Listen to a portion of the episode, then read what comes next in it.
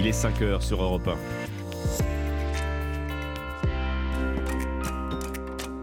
Europe 1, bonjour. Alexandre Lemaire. Emmanuel Macron sera ce soir au Gabon, première étape de sa tournée en Afrique centrale. Objectif réchauffer les relations alors que le sentiment anti-français grandit sur le continent. Reportage de l'envoyé spécial d'Europe 1 à Libreville dans un instant. 1er mars, des changements comme à chaque début de mois et certains font mal au portefeuille dans un contexte d'inflation déjà galopante. L'alimentation, les cigarettes, le carburant, les tickets resto ont fait le point dans ce journal. Et puis, il encourt désormais 20 ans de prison L'avenir judiciaire de Pierre Palmade s'assombrit. Le fœtus de la femme victime de l'accident de voiture est né vivant et viable. C'est le résultat d'un rapport crucial dans l'enquête en cours pour homicide involontaire. Le journal de 5 heures présenté par Alban Le Prince. Bonjour Alban. Bonjour à tous. C'est le grand jour pour Emmanuel Macron qui entame aujourd'hui une tournée en Afrique centrale. Première étape, le Gabon, où il participera à un sommet sur la préservation des forêts. 18e voyage en Afrique pour le président qui veut réchauffer les relations alors que le sentiment anti-français se fait de plus en plus ressentir jusqu'à se faire chasser du Mali et plus récemment du Burkina Faso. Reportage à Libreville de l'envoyé spécial d'Europe 1 Arthur Delaborde.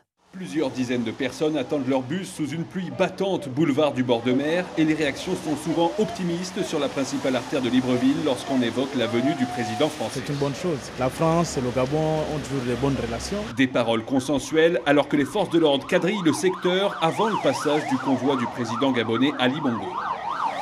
Mais une fois le convoi passé, les autorités se font moins présentes et les langues se délient. Certains ne dissimulent plus un profond ressentiment anti-français. Je crois que si la France faisait les choses différemment, avec beaucoup de liberté, beaucoup de liberté dans la gestion, il y aurait moins ce ressentiment. Elle est trop présente et elle ne rapporte pas grand-chose. D'autres estiment que la visite d'Emmanuel Macron vise surtout à soutenir le président Ali Bongo qui sera candidat à sa propre succession dans six mois. Le timing n'est pas bon en fait. Il aurait dû attendre peut-être après les élections parce que là, on va se dire qu'il vient adouber le président actuel. Pour protester contre ce qu'il qualifie d'adoubement, des opposants appellent d'ailleurs à la grève pendant le sommet sur la préservation des forêts auquel va participer le président français. Arthur Delaborde, envoyé spécial d'Europe 1 à Libreville au Gabon. Gérald Darmanin défend son projet de loi immigration. Le ministre de l'Intérieur était auditionné hier devant la commission des lois du Sénat. Oui, et pour euh, faire passer le texte, il se dit favorable à des amendements qui permettraient notamment de limiter le regroupement familial. Ce serait une grande première dans le droit français et c'est en ce sens que Gérald Darmanin a énuméré des pistes de réflexion.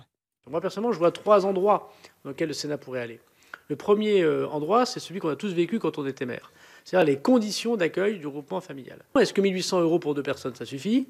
Parce que quand on accueille quelqu'un de l'extérieur, ça paraît pas anormal de demander peut-être davantage de revenus ou peut-être davantage de commodités ou davantage de présence sur le territoire national. Le deuxième sujet, c'est quand on donne l'asile à quelqu'un, faut-il le donner à sa famille au sens euh, très large du terme? Des, abus, hein, contestablement.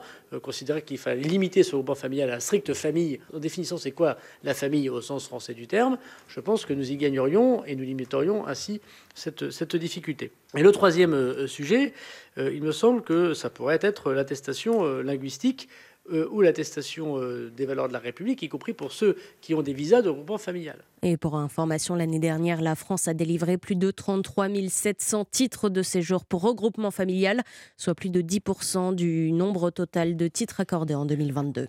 Nous sommes le 1er mars, Alban, et mm. comme le veut l'usage à cette date, eh bien, il y a des changements à signaler. Un bon, déjà, le démarchage téléphonique est maintenant encadré, autorisé du lundi au vendredi de 10h à 13h et de 14h à 20h, interdit en revanche les week-ends et jours fériés. Baptiste Morin, il y a aussi euh, beaucoup de nouveautés hein, côté pouvoir d'achat. Oui, il y a le plafonnement chez Total Energy, 1,99€ maximum sur l'essence et le gasoil dans les 3400 stations du groupe à partir d'aujourd'hui et ce jusqu'à la fin de l'année. Il y a aussi l'augmentation du prix du paquet de cigarettes. La hausse varie de 50 centimes à 1 euro en fonction des marques, mais la barre des 11 euros est bien franchie pour certains paquets. Opération de régularisation, ça c'est pour les retraites complémentaires. Agirc Arco, plus de 13 millions de retraités vont voir leur pension fluctuer. Ce sont les taux de prélèvement de CSG qui vont être mis à jour avec effet rétroactif. Donc pour certains, la pension va augmenter, mais pour d'autres, elle va malheureusement baisser. Enfin, pour ceux qui travaillent et qui bénéficient de tickets restaurants, le plafond journalier est revu à la baisse à partir d'aujourd'hui. Il passe de 38 à 19 euros. C'est un retour aux règles en vigueur avant la crise sanitaire. Baptiste Morin, chef du service économie. Autre mauvaise nouvelle, hein, si vous souhaitez emprunter pour acheter un appartement ou une maison, le taux d'usure maximum passe à 4% aujourd'hui pour un prêt sur 20 ans et plus. Bien oui, ce n'est pas exagéré que de dire que tout augmente, ou presque. Conséquence, Bruno Le Maire promet des mesures anti-inflation dans les prochains jours sur l'alimentation, alors que les négociations commerciales entre distributeurs et fournisseurs s'achèvent aujourd'hui. Certains redoutent un mars rouge côté prix. Pour éviter ça, le ministre de l'économie va recevoir les distributeurs. Et c'est dans ce contexte que les Restos du Cœur annoncent une hausse de 22% des personnes accueillies cet hiver par rapport à l'année dernière. Autre chiffre euh, glaçant, plus de la moitié des personnes aidées euh, à moins de 25 ans. Dans l'actualité ce matin également, euh, dans l'affaire de l'accident de la route de Pierre Palmade, la femme enceinte victime a bien perdu son bébé à cause du choc. C'est ce que confirme un rapport médical et c'était une question centrale dans l'enquête David Montagnier puisque l'humoriste devrait donc être poursuivi pour homicide involontaire. Les premières analyses confirment que l'enfant est mort en raison de l'accident causé par l'humoriste. Selon le premier examen médical, le fœtus est né viable et vivant par césarienne à 22h18 le soir de l'accident. 30 minutes plus tard, sa mort est déclarée. Un décès qui aggraverait les poursuites à l'encontre de Pierre Palmade, selon Jean-Christophe Simpeau, président de l'Association française de droit pénal. La qualification d'homicide involontaire peut s'appliquer dès lors que l'enfant est euh, né euh, vivant et euh, a respiré quelques instants après euh, avoir été euh, séparé de sa mère. Il entre dans le cadre de la protection pénale prévue par l'article 221.6 et que donc la qualification de homicide involontaire est applicable. Pierre Palmade encourt pour ce délit jusqu'à 20 ans de prison, une sanction alourdie en raison des circonstances aggravantes liées à sa consommation de drogue ainsi qu'à son état de récidive. L'humoriste avait déjà été condamné en 2019 pour usage de stupéfiants. David Montagnier du service police-justice d'Europe 1. Il est 5h07 sur Europe 1. En déplacement hier à Jarnac, en Charente, Emmanuel Macron a discrètement fleuri la tombe de son prédécesseur, François Mitterrand. Oui, juste après un déplacement dans un collège, collège où il a déclaré la guerre au papillomavirus. Le président a annoncé la généralisation du vaccin pour les élèves de 5e à la rentrée prochaine sur la base du volontariat avec l'accord des parents. Yasmine Akatou, les professionnels de santé se réjouissent de cette annonce. Oui, chaque année, le papillomavirus est responsable de plus de 6000 nouveaux cas de cancer, cancer du col de l'utérus, mais aussi de la gorge ou encore du pénis. 90% de ces tumeurs auraient pu être évitées grâce au vaccin. Le professeur Xavier Carcopino, chef du service de chirurgie gynécologique à l'hôpital Nord à Marseille, précise l'autre avantage de la vaccination. Quand on a été traité pour une lésion précancéreuse du col de l'utérus, on a un risque de récidive de ces lésions. Et ce qu'on sait, c'est qu'une femme qui a été vaccinée et qui, malgré la, la vaccination, euh, finira par développer une lésion précancéreuse du col de l'utérus, quand on la traite, elle a moins de risque de récidiver. Le médecin espère que cette facilité d'accès au vaccin dans les collèges poussera les garçons à se faire vacciner. Les garçons sont exposés à un risque de lésion induite à l'HPV qui est moindre parce qu'ils ne vont pas faire de cancer du col, mais ils peuvent faire des cancers de la gorge, des cancers du pénis. Mais surtout, quand on vaccine les deux sexes, on va diminuer la circulation du virus dans la population. Selon Xavier Carcopino, grâce à une vaccination massive des jeunes, le papillomavirus pourrait disparaître d'ici quelques années. Merci Yasmina Katou, spécialiste santé d'Europe 1. Et pour terminer ce journal, je vois déjà votre sourire, Alban. On vous présente euh, ce matin celui qu'on peut facilement présenter comme l'héritier d'Yvette Horner.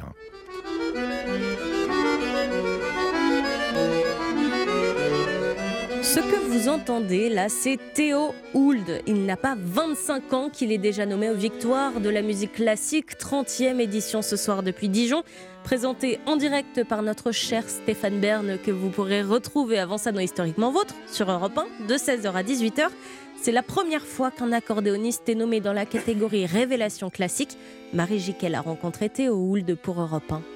Lorsqu'il était enfant, Théo Hould avait une passion, appuyer sur des boutons. J'ai d'ailleurs toujours une fascination pour les boutons. Quand je vois des consoles d'ingénieurs du son, euh, des trucs comme ça, des ordinateurs, ça me, ça me fascine, ça m'attire. Depuis, il exerce cette pression sur les touches de son accordéon, un instrument qu'il défendra ce soir sur la scène de l'Opéra de Dijon, une première pour la cérémonie qui fête ses 30 ans cette année. Je crois qu'il y a peut-être un effet de mode qui s'est un peu passé pour euh, ce qu'on a appelé euh, le musette. On croit à tort que c'est l'instrument emblématique de la France alors que c'est l'instrument emblématique d'énormément d'autres pays, de la Serbie, de la Russie, des pays baltes, euh, au Brésil par exemple, tout le monde euh, joue de l'accordéon et même euh, aux États-Unis dans la musique country, on en trouve en fait énormément. Pas de musette au programme, mais bien du classique, un mouvement d'un concerto de Bach. Marie Jiquel. Merci Alban Le Prince, c'était votre journal de 5 heures sur Europe 1. Dans un instant, le pari gagnant de Thierry Léger et l'histoire dingue d'Anissa. 5h, 7h. Europe 1, bonjour. Alexandre Lemaire. Tout de suite, le journal des sports présenté par Dimitri Vernet. Bonjour Dimitri. Bonjour Alexandre, bonjour à tous. On débute par du football puisque ça y est, on connaît maintenant le premier qualifié pour les demi-finales de la Coupe de France. Et Eh oui, c'est l'Olympique lyonnais. Les Gaunes ont obtenu leur ticket hier soir après leur victoire euh, face à Grenoble 2 buts 1. Un court succès dans ce derby du Rhône, mais l'essentiel est là, comme l'explique le capitaine lyonnais Anthony Lopez au micro européen de Maxime Choche.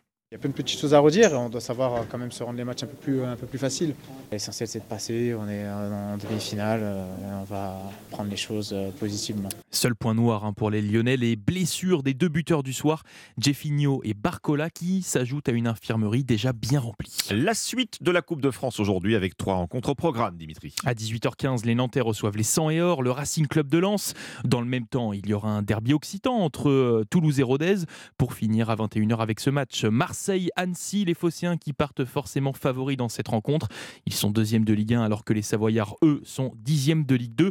Marseille-Annecy, on verra si les Savoyards arrivent à, à déjouer les pronostics. Oui. Quart de finale de, de la Coupe de France à suivre bien évidemment dans Europe 1 Sport ce soir à partir de 20h. Une page s'est tournée hier au sommet du football français puisqu'après 11 ans à la tête de la Fédération française, Noël Le Gret a démissionné de son poste. Et Eh oui, une décision qu'il a annoncée hier au comité exécutif de la 3F et qui semblait inévitable hein, depuis les accusations de harcèlement et ses dérapages médiatiques. C'est donc Philippe Diallo qui assurera l'intérim en attendant la prochaine assemblée fédérale prévue au mois de juin. L'homme de 59 ans souhaite désormais que la fédération aille de l'avant. Moi, ce que je souhaite aujourd'hui, c'est que la fédération euh, continue sa modernisation, qu'elle soit irréprochable dans les comportements, et puis aussi qu'elle soit plus démocratique pour faire en sorte que euh, la fédération française soit euh, l'expression la plus large possible de ces 12 000 clubs, de ces 2 millions de licenciés. Philippe Diallo au micro européen de Cyril de la Morinerie. De son côté, Noël Legrette conserve cependant son statut au sein de la FIFA en tant que représentant français de la grande instance internationale du football. Le reste de l'actualité sportive en bref, Dimitri. Du tennis avec le retour gagnant de Novak Djokovic. Après son titre obtenu à l'Open d'Australie, le numéro 1 mondial a remporté son premier match au tournoi ATP de Dubaï. Victoire en 2-7 hein, face au Tchèque Thomas Matchak. Raphaël Nadal, lui, enchaîne les désillusions de son côté blessé à la jambe gauche. L'Espagnol a annoncé hier son forfait pour l'Indian Wells à seulement une semaine du tournoi. C'était journal des sports. Merci Dimitri Vernet. 5h13, vous êtes sur Europe 1. On passe aux courses. Le pari gagnant de Thierry Léger. Bonjour Thierry. Bonjour Alexandre, il y aura des courses cet après-midi sur l'hippodrome de Chantilly et mon pari gagnant sera le 309 Speechman. Trois fois à l'arrivée l'an dernier à l'âge de deux ans, sans pour autant avoir réussi à s'imposer, ce poulain bien né et très estimé par son entourage, trouve ici, pour sa première tentative de l'année, une occasion idéale de remporter sa première victoire avant de pouvoir ensuite s'illustrer au niveau classique. Alors notez bien pour cet après-midi à Chantilly, réunion 1 dans la troisième course, le numéro 9, Speechman. Merci Thierry Léger, vos pronostics du Quintet dans une demi-heure. Europe 1, bonjour, 5h14, l'histoire dingue d'Anissa Dadi dans une poignée de secondes et puis votre rendez-vous avec les initiatives en France. Ce matin, on décore les cabinets. Et oui, ou quand l'art s'invite dans vos commodités. Europe 1, bonjour. Alexandre Lemaire. L'histoire dingue d'Anissa Dadi. Alors ce matin, Anissa, c'est un point circulation que vous nous proposez. C'est ça. On prend la direction de l'autoroute A8, expliquez-nous. Oui, l'autoroute A8, c'est celle qui relie la, la Côte d'Azur à l'Italie. Et lundi, donc avant-hier, cette autoroute très fréquentée a été fermée plusieurs heures. Et ça n'avait rien à voir avec les intempéries de ce début de semaine. Bon, alors qui s'est passé quoi exactement? Un accident. Mais un accident peu banal. En fait, c'est un camion qui a pris feu à hauteur de la sortie d'Antibes en direction de l'Italie. Bon, jusque-là, vous allez me dire rien de dingue. Bah, On espère que c'est pas grave, surtout. fou. Non, tout va bien. Le- Il n'y a aucun blessé, ni parmi les pompiers, ni parmi le chauffeur. D'ailleurs, le conducteur du camion a eu un très bon réflexe. Il a dételé son tracteur, ce qui a permis au feu de ne pas, de ne pas se propager. Alors, si l'autoroute a été fermée une grande partie de la journée, alors que l'accident a eu lieu juste avant 3 heures du matin, c'est à cause de son chargement. Pas de Mhm. produits toxiques, non, mais 23 tonnes de sardines dans le camion.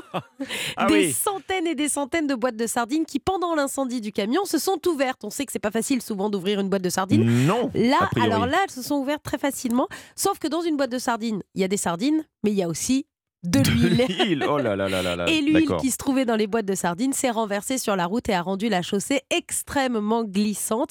Le camion a été stationné sur le bas-côté, l'incendie maîtrisé rapidement par les pompiers. Le plus compliqué dans cette histoire aura été de nettoyer la chaussée de cette huile et la tâche était très compliquée. L'huile à La- nettoyer, la tâche- je peux la dire. tâche d'huile, la tâche dans le- travail. Le, travail, le travail. Et je peux vous dire que l'huile, c'est pas simple à enlever et encore moins sur le bitume. Aujourd'hui, tout est rentré dans l'ordre. D'ailleurs, je viens de vérifier à l'instant, tout va bien sur la 8, le trafic est fluide à 5h15, ça roule. Aucune sardine à l'horizon. Bon, bah écoutez, tout va bien.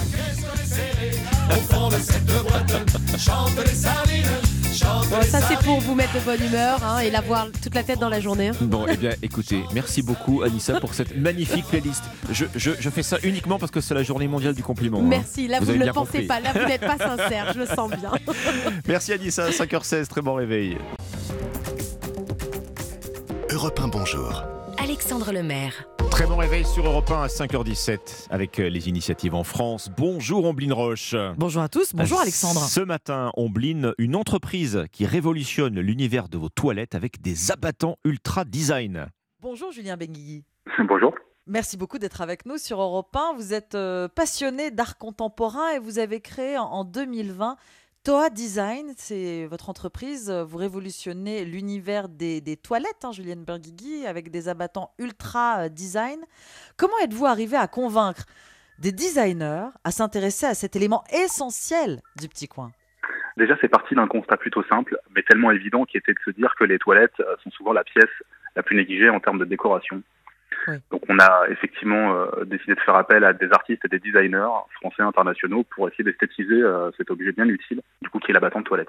Alors, on n'a pas fait appel qu'à des artistes, puisqu'on a, on a aussi la maison Christian Lacroix, pour la citer, c'est une récente collaboration. Ce n'a pas été compliqué de convaincre cette maison euh, Lacroix, mais aussi les autres, en disant Alors- voilà, on va s'inté- on va s'intéresser au, au WC. Effectivement, ça reste, ça reste tabou. Comme vous pouvez l'imaginer, les, les toilettes, c'est pas un sujet facile à aborder, surtout pour un artiste, surtout pour un artiste Oui. de surcroît qui serait dans une galerie d'art. Donc ça n'a pas été facile. Alors c'était à force de détermination, on a, on a beaucoup discuté. Il fallait un peu euh, rendre moins, euh, moins dégradant le, le, le, le- le travail de l'artiste sur l'abattant. Oui. Mais effectivement, c'était pas facile. C'est plus facile aujourd'hui. Au début, c'était très compliqué, faut l'avouer. Mais aujourd'hui, en tout cas, on est très content d'avoir beaucoup d'artistes. On a beaucoup de designers. On en a des Français, des, des étrangers. On a des artistes émergents. On a des artistes cotés. On a des artistes qui sont exposés en galerie. On a la maison Christian Lacroix que j'ai citée euh, juste avant. Donc voilà, non, c'est plutôt, c'est plutôt sympa. Et, mais c'est vrai que c'était pas facile au début. Nous sommes euh, 4 millions et demi sur la planète à disposer d'un lieu d'aisance, hein, mais personne, ou, ou très peu de personnes finalement, ne s'intéressent à cet objet du quotidien pour en faire un objet d'art. Vous n'avez pas rencontré d'autres euh, entreprises, ou en tout cas elles sont rares. Alors sur le marché, euh, je pense qu'on est les seuls à faire ça. Après, comme vous l'avez bien dit, on est tous utilisateurs. On a tous des toilettes, qu'on soit euh, chez nous particuliers, chez vous euh, sur Europe 1. Il y a des toilettes partout, dans les bâtiments publics, les bâtiments d'entreprise, etc. Donc ça m'a paru un peu logique de m'y intéresser. Et quoi de mieux que la battante de toilette finalement, parce que les pièces, bon, les toilettes, ça fait rarement 50 mètres carrés. faut comprendre que la battante, c'est- ça reste la pièce quasiment unique qu'on peut personnaliser. Et c'est vrai que ça séduit déjà pas mal de monde. On est très content de, aussi de dépasser les frontières avec ce projet. Mais ça reste, euh, voilà, ça reste un objet utile du quotidien. Mais on peut décider de l'acheter comme un atout déco euh, et un atout, un atout de personnalisation. Faire un, un atout euh, déco, car les innovations dans nos toilettes aujourd'hui sont plutôt destinées à imaginer des solutions écologiques et, et pas forcément en faire un objet d'art. Exactement. Alors nous, en clair, euh, on est tous, on a tous au moins une fois arpenté euh, les rayons d'un magasin en ayant vu l'offre et, et le peu d'alternatives qu'on peut trouver dans ces magasins avec des abattants en plastique, blanc ou noir, pas beaucoup d'alternatives. Nous, on a quand même décidé de pas faire de compromis entre la qualité et le design et sur le choix des matériaux aussi. Donc, on a des abattants qui sont euh, fabriqués à partir d'un bois sélectionné. Donc, pas de plastique. Alors, on a un petit peu de plastique forcément sur la charnière, mais on a, on a décidé vraiment de bannir le plastique sur la charnière, enfin le- l'enrobage de la charnière et le matériau de base de fabrication. Oui, des trônes classieux et de qualité, hein, c'est ce que vous dites. À quoi euh, ressemblent-ils vos abattants de toilettes design? Est-ce que vous pouvez nous décrire euh, quelques modèles? C'est plutôt fleuri, c'est plutôt art déco, c'est plutôt euh, abstrait? Alors, alors, écoutez, euh, ouais, on n'a pas de ligne artistique euh, unique. On va un peu dans tous les sens. Donc vous avez, bah, vous avez du Lacroix, donc avec c'est plutôt floral ou avec des oiseaux. On a du pop art très coloré. On a du, on a du street art bien connu du grand public parce que ça avait un peu le vent en poupe euh, il y, a, il y a quelques années. Vous avez du, du graphisme euh, très design. On a fait une collaboration avec Florence Bourrel, là, qui était lauréate du French Designer de 2022, qui travaille beaucoup avec Hermès, euh, qui nous a fait quelque chose de très épuré, très graphique. Donc en réalité, tout le monde va se retrouver dans nos collections. On a vraiment de tout. On n'a pas une identité artistique voilà, unique et clivante. Donc des objets beaux, de qualité solide. Ça reste évidemment des lunettes de toilette, donc ils sont aussi pratiques et faciles d'entretien. Ça a été aussi, j'imagine, dans votre cahier des charges. Tout à fait. On a voulu faire quelque chose de facile d'entretien, quelque chose de facile à installer et quelque chose de ludique, de ludique à installer. L'idée, c'est que, que, tout le monde puisse l'installer facilement. Pas de difficulté, pas de notion de bricoleur, pas besoin d'un plombier. Donc c'est voilà, c'est très ludique et c'est facile d'entretien effectivement. On parle sur Europe 1 de votre entreprise, un Toa Design, Julien Benguigui, des abattants de toilettes design qui s'adaptent à tous les toilettes. On peut les commander sur votre site par exemple, toadesign.com et on les reçoit à la maison et ce sera facilement installé. C'est exactement ça. Donc tout le monde effectivement ah, peut, peut, s'en procurer. À quel prix d'ailleurs? On a euh, plusieurs gammes, ça va de 69 euros à 129 euros pour les collections Lacroix par exemple. En réalité, on n'est pas beaucoup plus cher que ce que vous pouvez trouver en grande distribution. Alors on est on est un peu plus cher, c'est normal, mais on a une, on a un positionnement premium qui reste accessible. On est sur un sur un produit populaire, donc on veut rester accessible. Mais naturellement, on est un petit peu plus cher de par la qualité des matériaux, le process de fabrication et puis le, la grille de l'artiste en réalité. On peut les commander sur, euh, sur votre site. Hein. On peut aussi les trouver en magasin? Pas vraiment la grande distribution. On a des concept stores. On a, bah, là, on est géographiquement à Paris. On, peut, on pourra citer le BHV, euh, le BHV Marais, du coup, pour Paris. Après, on a mhm. tout un réseau de revendeurs, petits, grands magasins. Pas de grande distribution, pas de grande enseigne de bricolage. Euh, ça reste confidentiel. On, est, on, veut essayer de, de maîtriser l'image, toi, design. Mais oui, vous pouvez les trouver bon, essentiellement sur notre site internet à l'international, mais aussi dans, dans, dans, certains magasins et concept stores en France. Alors c'est quoi la suite euh, Est-ce que ce serait ajouter un petit peu plus d'art dans nos salles d'eau, dans nos petites pièces de toilettes? Est-ce que vous pensez à la suite, à autre chose? Uh-huh. À vous approprier d'autres objets? Ouais, bah, j'ai toujours plein d'idées euh, folles ou, ou décalées, mais en tout cas oui, euh, l'idée ça serait de diversifier un peu l'offre, mais toujours en restant sur les toilettes. Moi, je trouve ça hyper challengeant de rassembler, de réunir deux mondes. Donc, j'ai d'autres idées sur d'autres euh, produits de déco, enfin, d'autres accessoires des toilettes que je viendrai pourquoi pas euh, co-brander avec des designers. Mais voilà, j'ai pas de j'ai pas de grandes nouvelles à vous euh, à vous annoncer aujourd'hui. mais en tout cas, on travaille beaucoup et tous les jours quotidiennement pour augmenter l'offre. Après, ma priorité reste quand même d'augmenter l'offre sur l'abattant, d'aller séduire mm. euh, d'autres artistes, d'autres univers. On est en perpétuel mouvement aussi déjà sur les, euh, sur les, sur les collections mm. d'abattants, ce qui nous prend déjà énormément de temps. Oui. Et on aura l'occasion de se rappeler pour parler de la suite. Donc merci beaucoup Julien Benguigui, vous êtes le fondateur de Toa Design, la marque française des abattants de toilettes design. Quand l'art et le beau s'invitent dans nos WC. Bonne journée. Merci à vous aussi. Merci Ombline Roche. N'oubliez pas votre rendez-vous tout à l'heure et comme chaque matin avec euh, Philippe Vandel de 9h à 11h sur Europe 1 dans Culture Média ce matin. Stéphane Rottenberg et le chef euh, Glenn Viel vous diront tout sur la nouvelle saison de Top Chef. Didier Van Kovlart également vous présente euh, aussi son nouveau roman La vie absolue. Culture Média, l'émission de référence sur les médias. C'est sur Europe 1, 5h24 pour vous accompagner ce matin. Les Red Hot Chili Peppers, Californication. Europe 1, bonjour. Alexandre Lemaire. Des mensonges, une cabale politico-médiatique bien organisée. C'est par ces mots que Noël Legrette lance la contre-attaque judiciaire. Le désormais ex-président de la Fédération française de foot annonce le dépôt de deux plaintes, dont l'une vise directement la ministre des Sports. Dans ce journal également, fini les coups de fil intempestifs le soir ou le week-end. C'est l'un des changements majeurs de ce 1er mars. Le démarchage téléphonique à domicile est plus sévèrement encadré désormais. Et puis c'est l'attraction du Salon de l'Agriculture tout le monde veut conduire le tracteur. Un simulateur géant a été installé dans les allées mêmes. Margot Faudéré l'a essayé pour Europe 1. Le journal de 5h30, Christophe Lamar. Bonjour Christophe. Bonjour Alexandre, bonjour à tous. Il n'est plus président, mais il ne se laissera pas faire. Depuis hier après-midi, Noël Legrette est passé de la défense à l'attaque. L'ancien patron de la Fédération française de football se dit victime d'une machination. C'est elle qui lui aurait coûté son poste par ses pas ses agissements. Il s'en explique longuement dans deux entretiens, l'un au Monde, l'autre dans l'équipe. Noël Legrette lance donc la contre-offensive sur le plan judiciaire. Deux plaintes, l'une pour contester les conclusions de l'audit interne à la 3F, l'autre contre la ministre des Sports accusée de mensonge, Martin Lange. Oui, une plainte pour diffamation qui vise la ministre des Sports, Amélie Oudéa-Castera. C'est l'avocat de Noël Legrette, maître Thierry Marambert, qui l'a annoncé hier soir. L'ancien président de la 3F va également demander l'annulation du rapport qu'il met en cause. L'enquête a été menée à charge en méconnaissance totale de mes droits, dit-il. Le breton de 81 ans qui rappelle qu'à ce jour, aucune plainte n'a été déposée contre lui. Je n'ai jamais harcelé personne, ni moralement, ni sexuellement, explique le Gret, qui reconnaît tout de même un décalage avec les jeunes générations.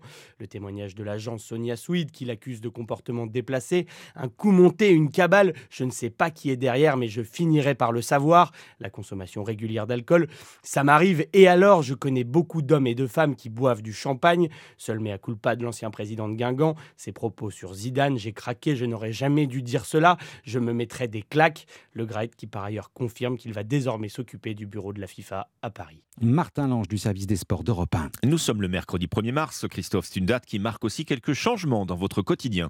Fini les tests Covid remboursés à 100%, quelques exceptions tout de même, les plus de 65 ans, les mineurs et les soignants, ainsi que les personnes souffrant d'une affection de longue durée continueront du bénéficier du remboursement total, hausse des prix pour les cigarettes, du changement aussi pour les 13 millions de retraités du régime Agirc-Arco.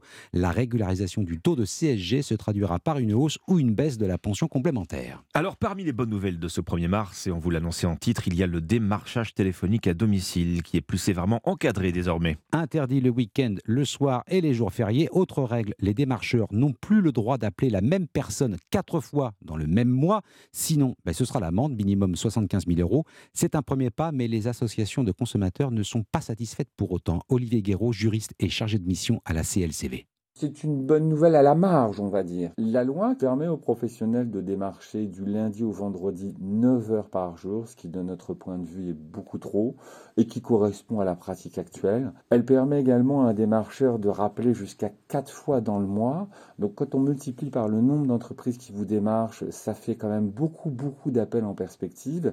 Et une disposition assez étonnante, si vous êtes au téléphone avec un démarcheur et que vous lui indiquez clairement que vous ne voulez pas être démarché, eh ben, va lui permettre de vous recontacter 60 jours après pour une nouvelle tentative. Donc nous sommes assez déçus par ce texte qui, à notre avis, n'est pas de nature à améliorer le sort du consommateur face au démarchage téléphonique qu'il ne désire pas. Olivier Guéraud, juriste à l'Association nationale de défense des consommateurs et usagers, il répondait à Noah Moussa. La réforme des retraites poursuit son chemin. Le texte a franchi le premier cap de la commission sénatoriale. Oui, il s'est enrichi de quelques amendements au passage. L'exonération de cotisation familiale pour toute embauche d'un seigneur au chômage. Le principe d'une surcote pour les mères de famille qui justifient d'une carrière complète est également validé. Le texte sera discuté à partir de demain après-midi en séance publique. Fin des débats prévu le 12 mars à minuit. cette fois, et contrairement à leurs collègues députés, les sénateurs comptent bien discuter la mesure phare de la réforme, c'est-à-dire l'article 7 sur le report de l'âge légal. Et à ce propos, il y a une petite musique de fond qui pourrait bien envahir toute la pièce. On l'entend de plus en plus souvent, vous l'avez peut-être entendu vous-même, l'idée d'une suppression pure et simple de l'âge pivot. Des parlementaires et des économistes plaident en ce sens, Barthélemy Philippe. Oui, une retraite à la carte, en quelque sorte. L'âge légal serait supprimé et chaque Français pourrait partir quand il le souhaite, en tout cas dès qu'il estime avoir assez cotisé pour toucher la pension dont il a besoin pour vivre. L'économiste Marc de Basquiat est l'un des promoteurs de cette retraite à la carte. Faire confiance à la liberté des personnes pour décider le moment où elles partiront à la retraite, c'est quelque chose qui est un progrès plutôt que de dire que l'État doit décider à la place des personnes. Si quelqu'un part à 70 ans, libre à lui. Si quelqu'un part à 60 ans, libre à lui. Il y aurait une durée de cotisation de référence. Si on part plus tôt, eh ben, il y aura une décote comme aujourd'hui. Si on part plus tard, ben, il y aura entre guillemets une surcote comme aujourd'hui, une bonification. Concrètement, ce serait une petite révolution qui remettrait en cause le principe de solidarité intergénérationnelle. Les actifs d'aujourd'hui travaillent pour payer la retraite de leurs aînés, mais l'idée fait son chemin, même au sein de la majorité, certains parlementaires commencent à la reprendre à leur compte. Barthélémy Philippe du service économie d'Europe. En Ukraine, la situation est toujours très tendue près de Bakhmut. La pression russe s'accentue autour de cette ville du Donbass. Elle est menacée d'encerclement. Trois des quatre routes d'approvisionnement sont coupées. Une seule voie permet encore d'assurer l'approvisionnement des défenseurs, mais le pessimisme gagne les troupes. Bakhmut va tomber. On manque d'effectifs et de munitions, confie un soldat ukrainien. Une collision entre un convoi de marchandises et un train de voyageurs fait une trentaine de morts et près d'une centaine de blessés en Grèce. Le pire accident ferroviaire selon les médias locaux. L'accident s'est produit hier soir entre Athènes et et Thessalonique. Pas de précision à ce stade sur les causes de ce drame. Les sujets de discorde ne manquent pas entre les États-Unis et la Chine. En voilà un de plus. Washington interdit désormais aux fonctionnaires fédéraux d'utiliser TikTok, le réseau social chinois soupçonné d'être un cheval de Troie au service du renseignement chinois. Pékin n'a pas apprécié, on s'en doute. Sébastien Le Belgique. C'est une nouvelle pépite de la tech chinoise qui se retrouve dans le collimateur. Après les téléphones de Huawei, les drones de DJI et les caméras de Xiaomi, c'est au tour de TikTok, désormais interdit d'utilisation aux fonctionnaires américains. Washington met en avant le risque pour la sécurité nationale, ce que Pékin a évidemment critiqué via la porte-parole du ministère chinois des Affaires étrangères. En tant que plus grand pays du monde, les États-Unis ont tellement peur d'une application populaire auprès des jeunes qu'ils manquent en fait de confiance. Mais le paradoxe, c'est que TikTok est aussi interdit en Chine, où Biden, la maison mère, a créé une version 100% compatible avec le régime communiste. La plateforme s'appelle Douyin, qui peut être traduit en français par la musique qui secoue. Si Pékin ne craint pas l'espionnage des données, elle redoute en revanche l'abrutissement des masses. Le gouvernement promeut ainsi sur Douyin toutes sortes de vidéos éducatives et censure à tour de bras celles considérées comme violentes ou trop érotiques. Mais au final, ce sont toujours les mêmes qui font de l'audience. Pékin, Sébastien Lebelzik, Europe 5h37 sur Europe 1, c'est la star du salon de l'agriculture. Et on ne vous parle pas d'une vache, non, mais d'un simulateur de tracteur, Christophe. Eh oui, on connaissait les simulateurs d'avions, de voitures, mais pas de tracteurs. Derrière, la- derrière l'aspect ludique, il y a une réalité. Le métier d'agriculteur peine à attirer des candidats. Plus de 350 000 postes vacants dans la filière. Qu'à cela ne tienne, l'association Aprodema propose de s'installer fictivement aux commandes d'une machine agricole. Eh bien, conduire un tracteur, c'est pas si simple. Reportage Margot Faudéré. C'est comme si vous étiez dans la cabine d'un tracteur, assis sur un siège qui bouge, et à l'avant de l'engin, une fourche pour ramasser le foin avec les mêmes commandes. Trois pédales, accélérateur, au milieu et à gauche embrayage. En face, trois écrans qui offrent une vue à 180 degrés. Il faut placer les bottes de foin sur une remorque, explique Quentin, apprenti conducteur de travaux agricoles et animateur sur le stand. C'est comme un jeu vidéo en fait tout simplement. Sur l'écran on voit euh, le nombre de ballots qui restent à ramasser, également le temps. Aux commandes du simulateur, Maxence, jeune lycéen, il a l'air d'être assez pro. Euh, là oui c'est débrouillé déjà bien. Pour la conduite c'est déjà bon. Et pour cause, ce n'est pas la première fois qu'il s'essaie à l'exercice. J'ai mon grand-père qui est agriculteur en Auvergne. Depuis tout petit, euh, je vais travailler dans sa ferme. Je suis un peu l'idée de mon grand-père, faire ce qu'on aime. Mais des profils passionnés comme Maxence sont de plus en plus rares. Ces professions ont du mal à recruter, rappelle Mathilde Marie, secrétaire générale d'Aprodema. Nous, la conduite est une vitrine, mais après, nous, on parle aussi principalement des métiers techniques. L'ingénieur, le technicien de maintenance? Aujourd'hui, 1500 postes restent vacants dans les métiers de la technique et de la conduite d'engins agricoles. Reportage au Salon de l'Agriculture. Margot Faudéré, Lyon, premier qualifié pour les demi-finales de la Coupe de France de football. Victoire des Lyonnais 2 buts 1 hier soir face à Grenoble. La suite des quarts de finale cet après-midi et ce soir, Nantes-Lens, Toulouse-Rodez et Marseille-Annecy. Merci Christophe Lamar, c'était votre journal de 5h30 sur Europe 1. Dans un instant, le jour où, avec l'or d'Autriche, à l'occasion de la Fashion Week en ce moment à Paris, on revient sur euh, le parcours du créateur Paco Rabanne. 5h39, les pronostics du Quintet avec Thierry Léger.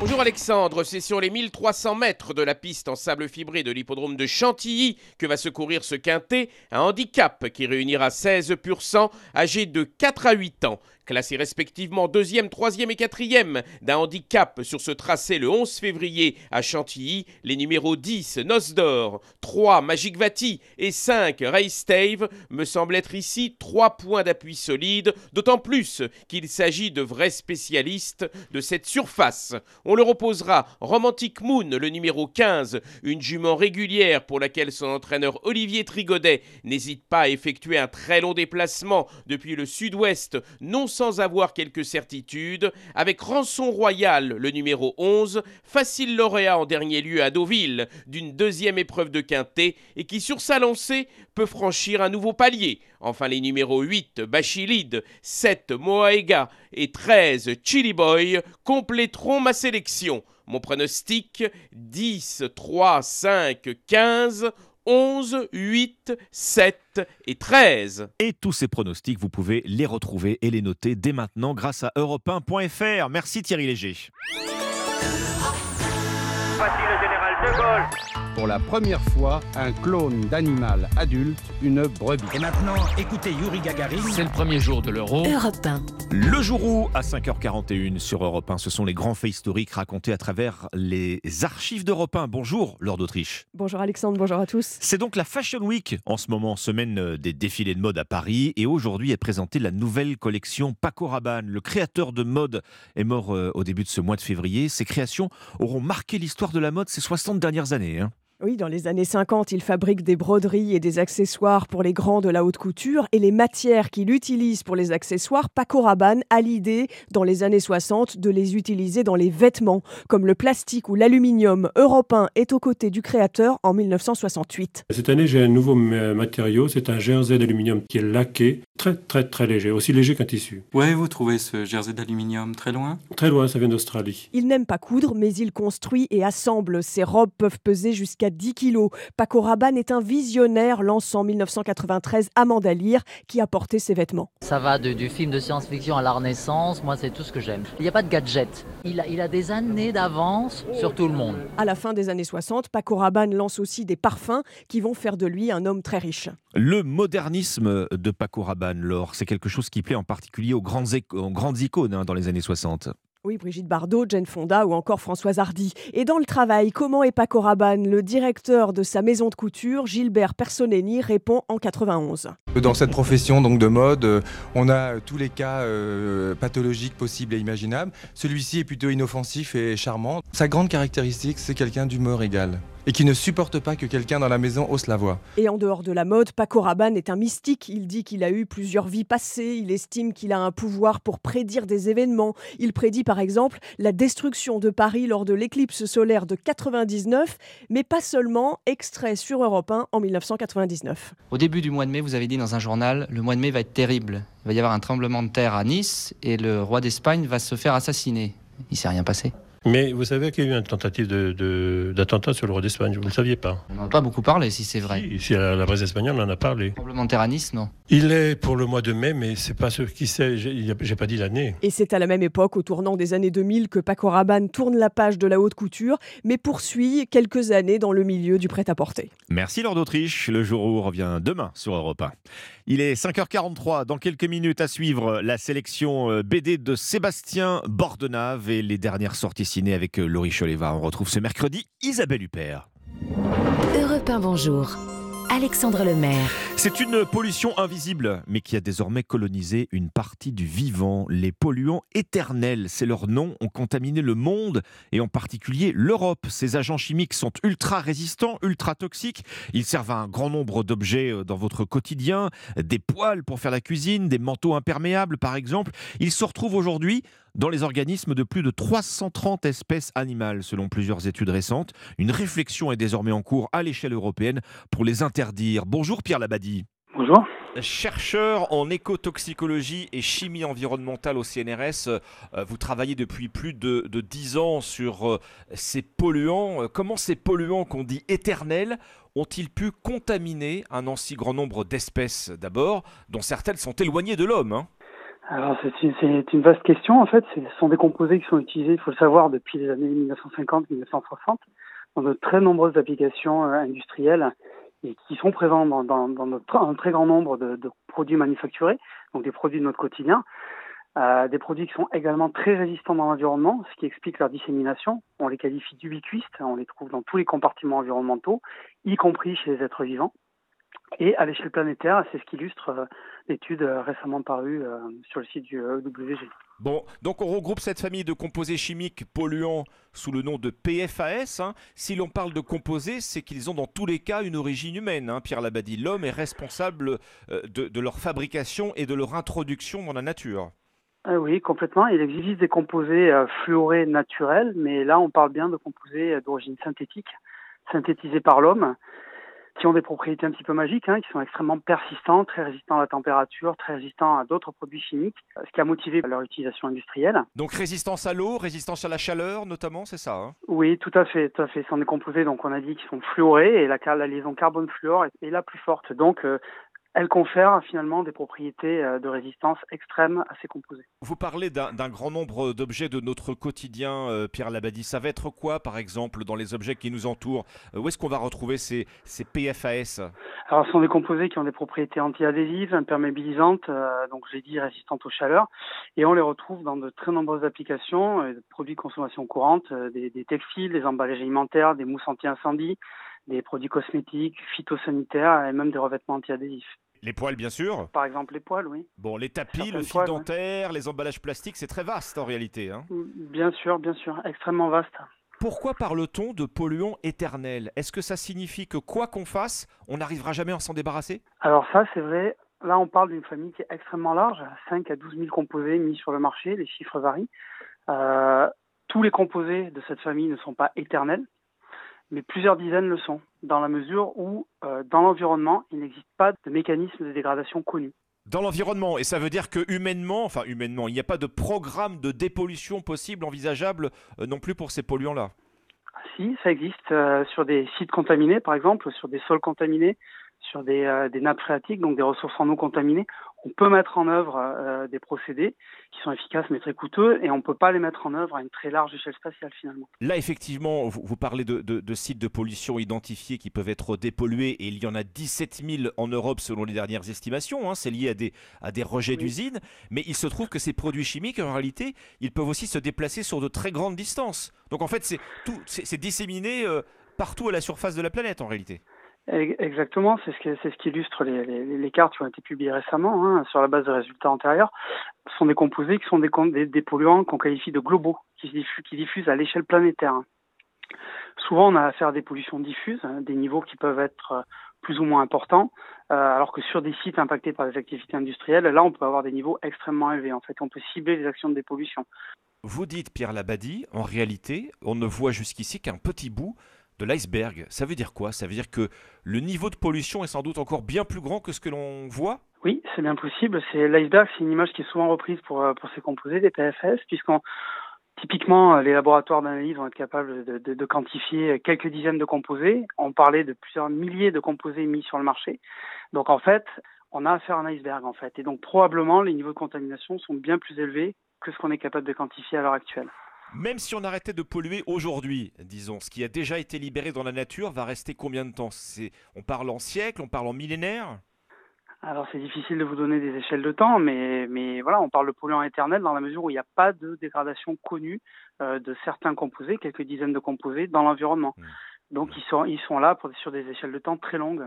Ce qu'on découvre en réalité et ce qu'on sous-estime hein, euh, à vous entendre Pierre Labadie, c'est l'ampleur effectivement de, cette vague de pollution.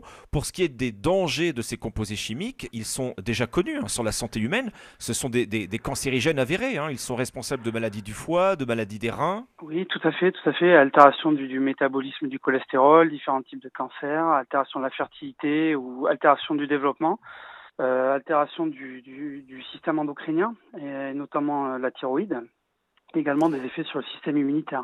Pour être bien clair, ce n'est pas le fait de côtoyer ces produits qui est dangereux, c'est-à-dire de porter un vêtement euh, qui, qui, justement contiendrait un composé chimique pour son imperméabilisation. Le, le, téflon, les imperméabilisants, c'est plus le fait de les ingérer qui serait dangereux en fait. C'est une question qui est, qui est, à laquelle il est difficile de répondre, mais effectivement, je pense que là, le transfert à travers la peau va être mhm. minoritaire euh, et l'ingestion, l'inhalation peut, peut être importante, notamment dans certains cas d'exposition professionnelle, mais c'est surtout l'ingestion via la nourriture et l'eau potable, qui, pour l'homme en tout cas, qui vont être, euh, qui vont être les, voies, les voies majeures. Vous qui travaillez depuis plus de 10 ans sur cette famille de, de polluants, Pierre Labadie, sur ces composés chimiques, vous nous dites quoi Que en fait, dès aujourd'hui, il faudrait éviter de côtoyer ces produits? Il faudrait éviter, par exemple, les poêles en téflon pour cuisiner? Alors, il existe des alternatives, hein, donc euh, oui, je pense que, enfin, un, point, un point de vue qui, qui, est, je pense, assez largement euh, répandu dans la communauté scientifique, c'est la, restriction des usages de ces composés aux usages essentiels, par exemple dans le domaine biomédical ou spatial. Euh, parce que dans, pour de très nombreuses, donc on, l'a dit, on l'a dit, il existe de très nombreuses applications, très nombreuses utilisations de ces composés.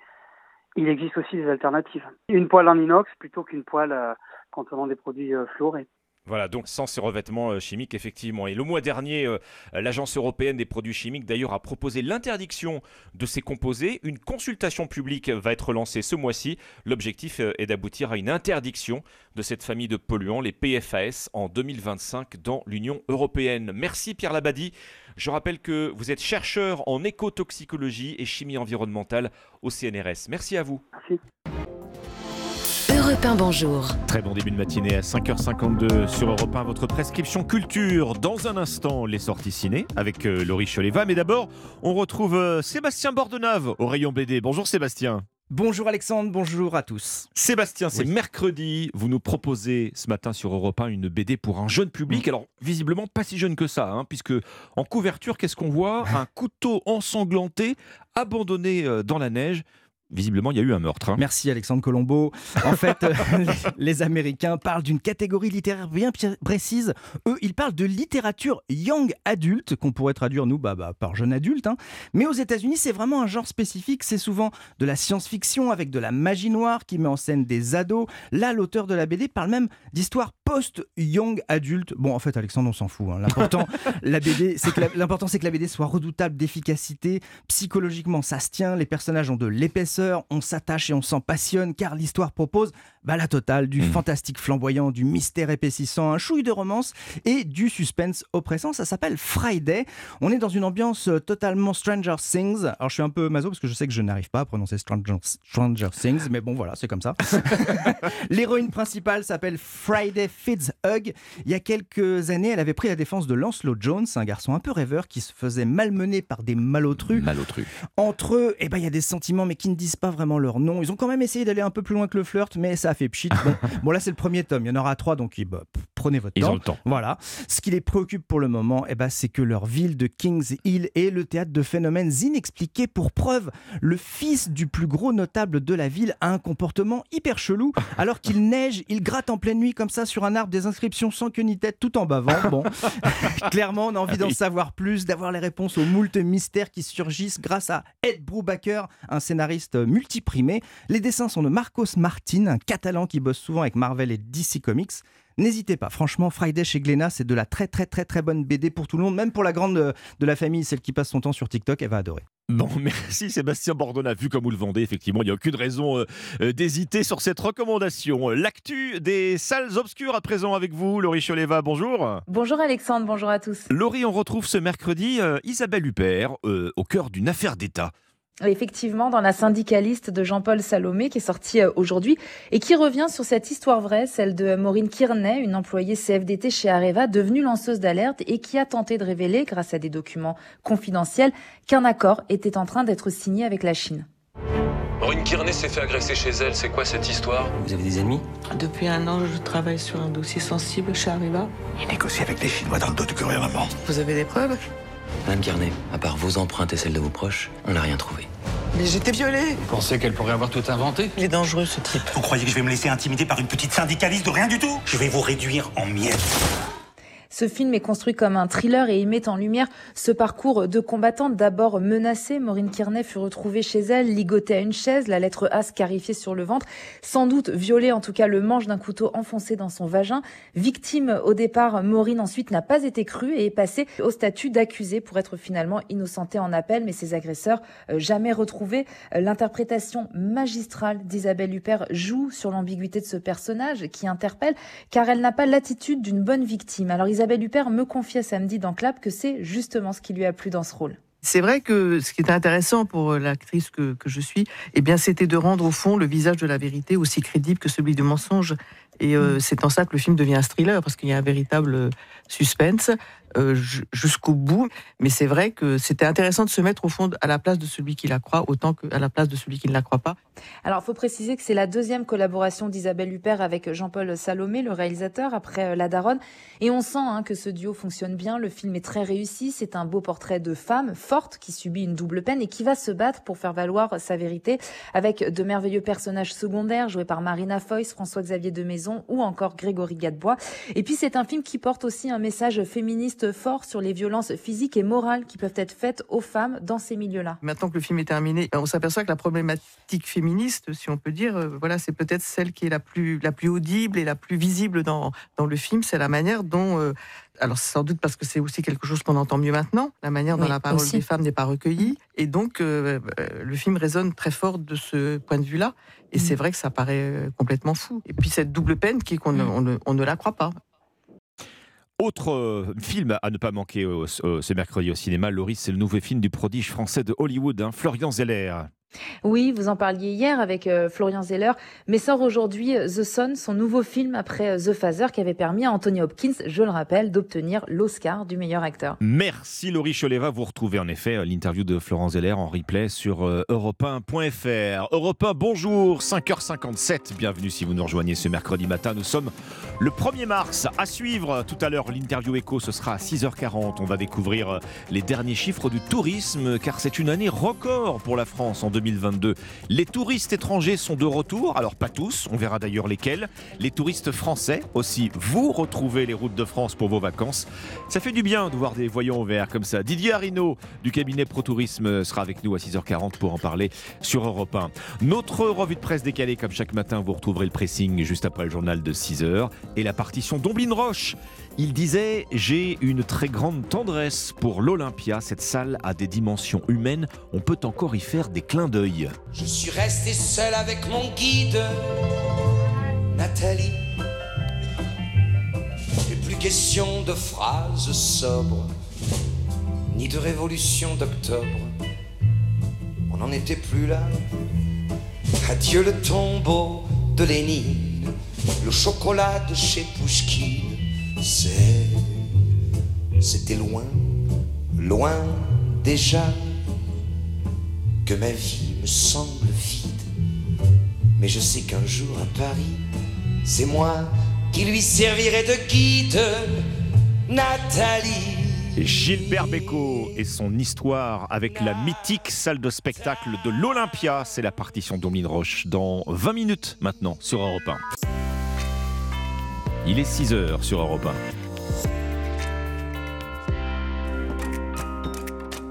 1. Europe 1, bonjour.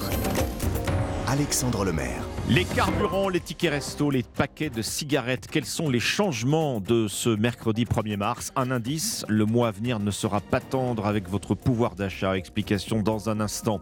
Dans ce journal, l'envoyé spécial d'Europe 1 au Gabon, première étape de la tournée africaine d'Emmanuel Macron, un continent où le sentiment anti-français gagne du terrain.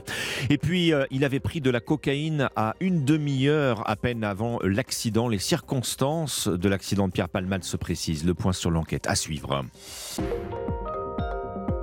Europe 1. Le journal de 6 heures, Roman Oquet. Bonjour Roman. Bonjour à tous. Des mesures pour limiter la hausse des prix alimentaires. Promesse faite hier par Bruno Le Maire. Le ministre de l'économie dit travailler avec les distributeurs et les producteurs qui concluent ce soir leur traditionnelle négociation commerciale. Des discussions houleuses qui présagent d'une nou- une nouvelle flambée des prix euh, dans les rayons de votre supermarché, plus 14,5% déjà le mois dernier d'après l'INSEE. Et votre pouvoir d'achat qui va aussi subir les changements de ce mercredi 1er mars. Baptiste Morin, plusieurs nouveautés aujourd'hui. Oui, il y a le plafonnement chez Total Energy, 1,99€ maximum sur l'essence et le gasoil dans les 3400 stations du groupe à partir d'aujourd'hui et ce jusqu'à la fin de l'année. Il y a aussi l'augmentation du prix du paquet de cigarettes. La hausse varie de 50 centimes à 1 euro en fonction des marques, mais la barre des 11 euros est bien franchie pour certains paquets. Opération de régularisation, ça c'est pour les retraites complémentaires. Agirc Arco, plus de 13 millions de retraités vont voir leur pension fluctuer. Ce sont les taux de prélèvement de CSG qui vont être mis à jour avec effet rétroactif. Donc pour certains, la pension va augmenter, mais pour d'autres, elle va malheureusement baisser. Enfin, pour ceux qui travaillent et qui bénéficient de tickets restaurants, le plafond journalier est revu à la baisse à partir d'aujourd'hui. Il passe de 38 à 19 euros. C'est un retour aux règles en vigueur avant la crise sanitaire. Baptiste Morin du service économie d'Europe 1. Et ce qui change aussi aujourd'hui, ce sont les règles du démarchage téléphonique. Une loi interdit désormais ce type d'appel le soir, le week-end et les jours fériés, et pas plus de 4 appels par mois pour un même professionnel. On reviendra d'ailleurs sur cette nouvelle très importante dans le pressing tout à l'heure à 6h10. 6 euh, sur Europe 1. Il est 6h02, Roman, la réforme des retraites a franchi le cap de la commission au Sénat. Oui, prochaine étape, les débats en séance publique. Demain après-midi, hier, les sénateurs euh, ont retenu plusieurs amendements, notamment sur l'emploi des seniors avec un CD, une nouvelle formule, un contrat qui serait exonéré de cotisations familiales pour faciliter l'embauche des plus de 50 ans. Un autre sujet crucial de la réforme, c'est le montant des pensions de retraite. Oui, surtout que près d'un retraité sur 10 vit sous le seuil de pauvreté. Des aînés qui peinent à payer leurs factures, comme celle du gaz ou d'électricité. Alors certains s'adaptent et décident de retourner au bain-douche pour pouvoir se laver tout simplement gratuitement. Le reportage d'Inès Zegloul pour Europe 1. Shampoing, parfum, vanille et carré de savon. Tous les matins depuis six mois, Michel sort de chez lui bien équipé. Direction les bains publics. Il faut que je sois douché tous les jours, mais c'est pas évident quoi. Une douche gratuite, le retraité ne dit pas non. Avec moins de 900 euros par mois, il n'a pas trop le choix. Faire baisser sa facture d'eau pour pouvoir faire ses courses comme avant. Parce que euh, quand vous voyez euh, des, des prix euh, qui étaient à 1 euro, qui passent à 1,50 euro, on vous dit il y a 10% d'augmentation. Je sais pas, mais pour moi, d'un euro à 1,50 euro, ça fait 50%. Les cheveux blancs encore mouillés, Mohamed, lui, vient ici deux fois par semaine depuis 8 ans. Sa retraite ne lui permet pas de faire autrement. Je n'ai pas de douche chez moi, vu que j'ai un petit logement. À l'heure actuelle, votre retraite ne vous permet pas de changer euh, d'habitation? Non, difficilement, non. Franchement, entre la base sécurité sociale et la complémentaire, j'ai à peine un peu plus de 1000 euros. Mais sinon, j'aurais bien voulu euh, ne pas être obligé de me déplacer pour prendre une douche. Des cabines de douche gratuites et primordiales donc pour beaucoup, puisque 150 à 200 personnes s'y lavent chaque jour. Un reportage d'Inès Zegloul pour Europe 1, une crise du pouvoir d'achat résumée en un chiffre. Le nombre de personnes accueillies au Resto du Cœur a bondi de 22% pour cette campagne d'hiver. Beaucoup de familles avec de jeunes enfants, dit l'association, qui démarre sa collecte ce vendredi dans 7000 supermarchés de France. Europe 1 6h04, c'est la première étape de sa tournée en Afrique. Emmanuel Macron arrive ce soir à Libreville, au Gabon. Oui, le président de la République participe demain à un sommet sur la préservation des forêts du fleuve Congo. C'est en tout cas ce qui est indiqué sur l'agenda de l'Elysée. Arthur Delaborde, vous suivez ce déplacement pour Europe 1. Si Emmanuel Macron est sur le continent, c'est aussi pour marquer la rupture avec la vieille France-Afrique, surtout dans une région où la fronde anti-français gagne du terrain, Arthur. Oui, pas de grand discours prévu sur sa stratégie en Afrique lors de cette tournée, sans doute pour ne pas donner l'impression de privilégier un pays plutôt qu'un autre. C'est depuis l'Elysée qu'Emmanuel Macron a annoncé avant-hier les orientations de sa politique sur le continent. Face notamment à la montée en puissance de la Chine et de la Russie, le chef de l'État plaide pour un partenariat renouvelé. Il faut dire que l'influence française sur le sol africain ne cesse de reculer, alors même que le sentiment anti-France lui progresse. Pour le chef de l'État, il faut donc s'adapter. Cela passe d'abord par une redéfinition de la présence militaire en Afrique. Après les retraits des troupes au Mali et au Burkina Faso, plus question d'implanter de nouvelles bases. Plus largement, l'objectif affiché désormais, c'est d'aider le continent à affronter une série de défis sécuritaires, sanitaires, démographiques ou encore climatiques.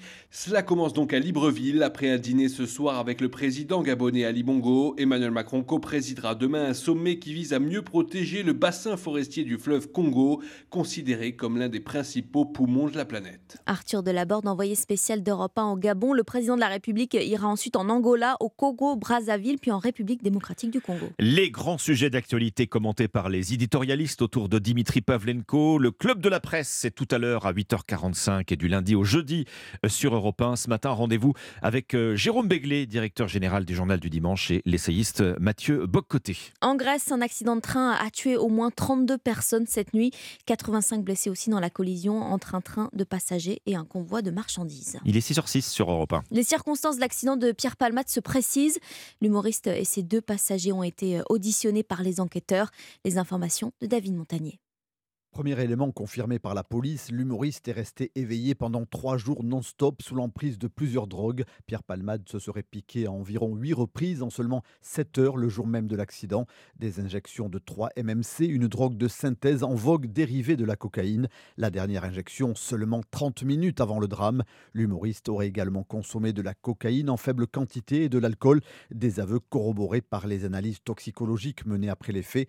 Autre point qui aurait précipité l'accident, Pierre Palmade Palmade aurait demandé à l'un de ses passagers de lui lire un SMS reçu sur son portable. Le comédien aurait alors brutalement dévié sur la gauche, percutant la voiture qui arrivait en face. Pierre Palmade a reconnu qu'il conduisait parfois sur l'emprise de stupéfiants. Il a exprimé sa honte et sa volonté de cesser toute consommation. Je suis dangereux à cause de la drogue, mais je suis un chic type, je suis quelqu'un de bien, a-t-il ajouté. Pierre Palmade avait déjà été condamné en 2019 pour consommation de stupéfiants. Les informations de David Montagnier pour Europe 1. Pierre Palmade qui devrait être poursuivi pour homicide involontaire après la mort du bébé porté par la passagère blessée. L'enfant est décédé à cause de l'accident d'après le rapport médical. Il est décédé 30 minutes après sa venue au monde par césarienne. Nous sommes le 1er mars, mais du côté des nappes phréatiques, la situation est digne d'une fin mai à cause, vous le savez, d'une sécheresse exceptionnelle. Le gouvernement prépare même un plan eau d'ici les prochaines semaines. En attendant, six départements ont déjà pris des arrêtés de restriction inédits à cette période de l'année et plusieurs communes du Var ont même décidé d'aller plus loin. Mais oui, les maires de neuf villages de ce département interdisent les nouvelles constructions. Aucun permis délivré pendant euh, au moins quatre ans. Le reportage du correspondant d'Europe 1, Frédéric Michel. En 30 ans, le pays de Fayence a vu sa population doubler. Ce bout de Provence attire pour sa qualité de vie et ses prix immobiliers plus bas que dans le département voisin des Alpes-Maritimes. Mais depuis un an, l'eau est rare. Il a même fallu limiter sa consommation 100 litres par jour et par personne d'août à décembre. René Hugo préside la communauté de communes du pays de Fayence. Nous avons estimé qu'il y aurait un nombre important de clients à desservir d'ici 2024-25. Si la Siagnole continue à baisser, si la pluie n'est toujours pas au rendez-vous, qu'est-ce qu'on pourra offrir à ces nouveaux clients, mais surtout à toute la population en place. Il y a eu une sorte d'accord pour dire qu'il faut arrêter les constructions. Pour retrouver l'équilibre en eau et éviter de devoir couper les robinets, les maires veulent geler les permis de construire. L'idée, c'est de, pendant 4 ou 5 ans, de faire une montée en puissance des travaux pour remettre à niveau le réseau, ne plus perdre d'eau, certes, mais essayer de trouver aussi des ressources nouvelles. Il faut changer la donne, mais il faut surtout s'adapter à la nature. Pour les élus, la prise de conscience doit être collective et le soutien de l'État massif. Le reportage du correspondant d'Europe 1 dans le sud-est, Frédéric Michel. 6h et 9 minutes, les sports sur Europe 1. Et Noël Legrette euh, qui ne sera pas resté bien longtemps au chômage. Quelques heures après sa démission de la FFF, l'ex-patron du foot français a déjà retrouvé un poste à la FIFA. L'homme de 81 ans va travailler au bureau parisien de la Fédération internationale. Un cadeau de remerciement, explique Jacques Vendroux. Écoutez l'éditorialiste du service des sports d'Europe 1. Il y a effectivement un bureau FIFA à Paris qui existe depuis euh, plus d'un an. Donc Noël Le Gret a été affecté là pour service rendu et pour que la Fédération française de football garde de bons rapports, parce que c'est quand même important, avec la FIFA et surtout avec son président. C'est une relation très privilégiée avec le président de la FIFA. Il a toujours gardé de, de bons rapports avec la FIFA et la FIFA a défendu quelque part Noël Le Gret en le nommant à ce poste qui, à mon avis, ne sert strictement à rien aucune responsabilité, soyons clairs. C'est un poste, je veux dire, pour faire plaisir à Noël Le Grette, pour euh, remercier Noël Le Grette de tout ce qu'il a fait de bien dans le football avant ces histoires de ces derniers mois. Donc c'est un cadeau que lui fait le président de la FIFA. Mais je le répète, ce poste ne sert strictement à rien. L'analyse de Jacques Vendroux du service des sports d'Europe 1, Noël Le qui a annoncé qu'il allait porter plainte aussi pour diffamation contre la ministre des Sports, Amélie Oudéa-Castera. L'ex-président de la 3F euh, veut aussi faire annuler le rapport d'audit qui dénonce des méthodes de management accablantes. Et puis pour du vrai football, cette fois-ci, notez ce rendez-vous dès 20h autour de Céline Géraud euh, sur Europe 1 pour suivre en direct la rencontre entre l'OM et Annecy. Et oui, pour la suite des quarts de finale de la Coupe de France, il y aura aussi Nantes contre Lens, Toulouse face à Rodez. Hier soir, c'est Lyon qui a décroché son ticket face à Grenoble. Les premières informations de la journée avec Alexandre Lemaire sur Europe 1. Très bon début de journée sur Europe 1, 6h12. C'est le pressing qui ouvre ses portes. Autour de cette table, le magnifique Dimitri Vernet, la formidable Alban Le Prince. Oh. Bah oui, vous savez que c'est la journée mondiale du compliment aujourd'hui. Alors on va Et pas le talentueux hein. Alexandre. voilà, comme ça tout est dit. Allez. votre, votre sélection ce matin, Dimitri. Eh bien, euh, je voulais absolument revenir sur ce petit événement qu'ont vécu des millions de Français hier en fin de matinée sur leur téléphone portable. Ce drôle de bruit, sonnerie stridente, suivi d'un message du gouvernement, je vous le lis. Ceci est un message de test dans le cadre du nouveau système d'alerte à la population. Puisque oui, en fait, ce- qu'il s'est passé hier, c'est un test, une démonstration bah, du nouveau système FR Alert, c'est son petit nom, qui doit désormais eh bien alerter la population à proximité d'un risque ou d'un danger. C'est ce que nous relate le, le Huffington Post ce matin. Alors, Alban, Alexandre, vous n'avez peut-être pas reçu ce message Non. hier. Non. vous venez, vous venez, On vous est des mauvais partie. élèves. Eh oui, c'est ça. Bah, c'est normal, hein, sachez-le, puisqu'il faut activer l'option dans ses paramètres euh, de son smartphone. Ah oui. C'est d'ailleurs parfois activé automatiquement, hein, donc je vous conseille d'aller regarder pour aller faire votre choix. Mais dès lors que vous l'avez autorisé, eh bien vous serez alerté en cas d'attaque terroriste, de danger sanitaire, de catastrophe naturelle, etc., etc.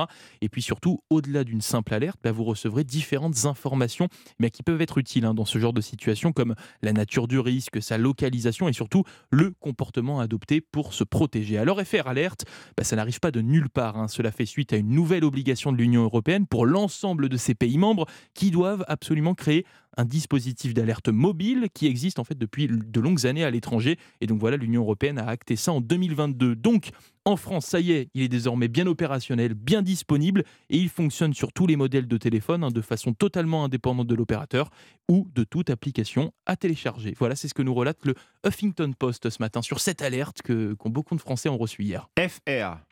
FR-alerte. Les lettres FR. Exactement. Tout simplement. Votre euh, sélection ce matin, Alban Eh bien, écoutez, je suis tombée sur un article qui parlera à tout le monde. C'est West France qui pose cette question.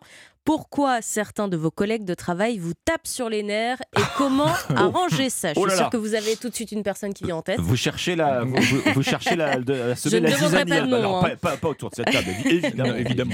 Le quotidien revient ce matin donc euh, sur la vie en entreprise et la nécessité de s'adapter, surtout depuis la démocratisation des open space et pire encore, les flex office. Vous savez euh, ce Les quoi, concept, les flex Flex office. office. C'est ce concept euh, qui permet à n'importe quel employé de s'installer n'importe où. Je vous donne un exemple.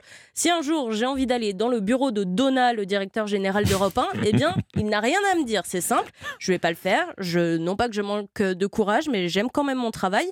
Mais au moins, vous voyez de quoi je parle. Alors, dans cet article, on peut lire le top 10 des comportements les plus agaçants. Les collègues qui arrivent en retard, vous savez, ce sont les mêmes qui, quand vous quittez le bureau à 18h, vous disent Alors, t'as pris ton après-midi? Ah oui. Ou alors les, les autres et qui ne se lavent pas les mains en sortant des toilettes. Arriver, à tr- arriver et trouver des espaces sales, par exemple, votre collègue Jean-Marc qui a mangé sur son bureau la veille à votre arrivée surprise. Il y a des, miettes- des miettes et des restes de tomates sur le clavier. Ou Ça arrive, ça Oui, Oui, ou oui, encore oui, euh, oui, Oui, ça ça oui, arrive, ça Alexandre, Bien, hein. bien sûr que ça Mm. arrive. Christine qui squatte votre place de parking depuis un mois. Si Ombline nous écoute ce matin, ça va lui parler. Alors comment gérer ça? Eh bien, West France nous donne des clés. Former les managers et les salariés, par exemple. Faire un audit interne sur ce qui agace les employés ou encore mettre en place des procédures. Comme ça, Jean-Marc ne laissera plus de miettes sur le poste du travail ou une souris remplie de graisse après avoir mangé des frites à la cantine sous peine de sanctions. Pourquoi certains de vos collègues vous tapent sur les nerfs et comment arranger ça? C'est l'article presque Peace and Love à lire ce matin dans West France. Dites-moi, il en prend pour son grade, Jean-Marc. Ouais. Ah oui, Jean-Marc, là, waouh on, on précise quand même, Alban. Ce sont des prénoms inventés. Ce, ce hein. sont des collègues imaginaires. Bien sûr. bon, en tout cas, des, des situations qui nous rappellent à toutes et à tous quelque chose à un moment donné Ah, oui. dans notre carrière. Oui. Et c'est à lire, rappelez-nous Dans West France. Dans West France. J'ai une question à vous poser, euh, Dimitri euh, Alban. Vous faites, euh, vous faites comment, vous, pour rester en contact avec votre famille ou avec vos amis? Vous utilisez plutôt les messageries type WhatsApp ou alors vous, vous, vous continuez de décrocher votre téléphone? Euh, téléphone, moi. téléphone, Messagerie, moi. Hein? Parce que si seulement, moi je, me- je me dis quelque chose, si seulement ça pouvait toujours être la famille ou les amis quand on reçoit un coup de fil sur son portable. On Eh, sait vrai. tous évidemment que ce n'est pas le cas. Les forfaits Eh oui. mobiles, le fournisseur d'énergie, les piscines, les vérandas, vous voyez de quoi je parle? Eh oui, Vous avez oui. Euh, le- on se sent souvent euh, harcelé par euh, ces, ces démarchages téléphoniques hein, toute la semaine, le week-end aussi parfois. Eh bien tout ça, il se trouve que c'est maintenant terminé. En tout cas, ce sera interdit pendant votre temps de vie privée. C'est l'un des changements bienvenus de ce, de ce 1er mars. Fini le démarchage téléphonique effectivement le soir, les week-ends et les jours fériés. C'est à Oui. lire en particulier ce matin dans les pages écho du Figaro et du Parisien. Désormais, donc, et en application d'un décret, eh bien, il est uniquement possible de démarcher par téléphone du lundi au vendredi de 10h à 13h, c'est très précis, Ah oui. et de 14h à 20h. C'est vrai qu'il était temps parce qu'on a tous des exemples Ah oui, d'abus. hein. vous, allez, euh, vous allez certainement me le confirmer, ce même numéro de téléphone qui entre et qui pilonne votre smartphone à toute heure et sans jamais laisser évidemment de message vocal. Alors justement, euh, autre règle euh, contenues dans ce décret euh, contre ce- cette pratique de démarchage, pour ne pas dire de harcèlement téléphonique. À partir de maintenant, un même démarcheur n'a plus le droit de vous appeler plus de quatre fois par mois. Alors vous allez me dire, ça reste quand même une fois par Oui, semaine en moyenne. Mhm. On imagine que certains ne vont pas s'en priver, mais au moins, au moins la- pratique euh, est encadrée, la règle a le mérite d'exister désormais, des limites sont posées. Si vous demandez à une entreprise de ne plus vous appeler, celle-ci devra désormais s'y tenir pendant 60 jours, pendant deux mois. Alors là encore, vous pouvez me dire, Ah oui, ça, 60 peut, ça jours, peut paraître oui. insuffisant quand, vous dites trouve, vous ouais. arrêtez définitivement de, C'est toujours de ça m'appeler. Exactement. Là encore, c'est une règle qui a le mérite d'exister et qui est opposable désormais. C'est ça la différence. Si les démarcheurs ne respectent pas ces règles, ils risquent maintenant des sanctions, des amendes. C'est- Ça peut aller jusqu'à 75 000 euros pour une personne physique, 375 000 euros pour une entreprise. Je termine avec deux petites précisions. Ces règles, elles ne s'appliquent pas au démarchage non commercial. Exemple, si on vous appelle pour un sondage, hein, alors un vrai Ah, sondage, un vrai sondage, à des ouais. fins statistiques, parce que là encore, beaucoup de prospecteurs commerciaux se cachent derrière la combine du sondage bidon avant d'essayer de Mmh, vous vendre c'est quelque vrai. chose. Deuxième précision, celle-ci en forme de rappel, le démarchage téléphonique, il est déjà strictement interdit pour tout ce qui concerne économie d'énergie et énergie renouvelable. hein, Vous savez, pour les, oui, les oui. transformations, les équipements à la maison, c'est-à-dire en gros euh, la fameuse isolation à 1 Oui, euro, euh, euh, les panneaux solaires. Ça, c'est déjà une interdiction permanente en termes de, de démarchage téléphonique. Et c'est à lire, je le rappelle, dans euh, le Figaro Économie et le Parisien ce Et vous savez qu'en parlant de ça, j'ai regardé mon journal d'appel ce matin depuis lundi, donc ça fait deux jours, j'ai eu neuf démarchages téléphoniques. Oui, 9 spams. Neuf 9, appels manqués. Mais oui, ça m'étonne pas. Ça m'étonne pas. Je crois C'est qu'on énorme. est Il y a des règles maintenant, logés ça à la même Oui. enseigne. voilà pour votre pressing. Très bon réveil sur Europe 1, ce petit tour décalé, euh, comme chaque matin, des journaux euh, euh, sur euh, Europe 1. Juste après euh, les principaux titres de ce mercredi, la partition d'Omblin Roche.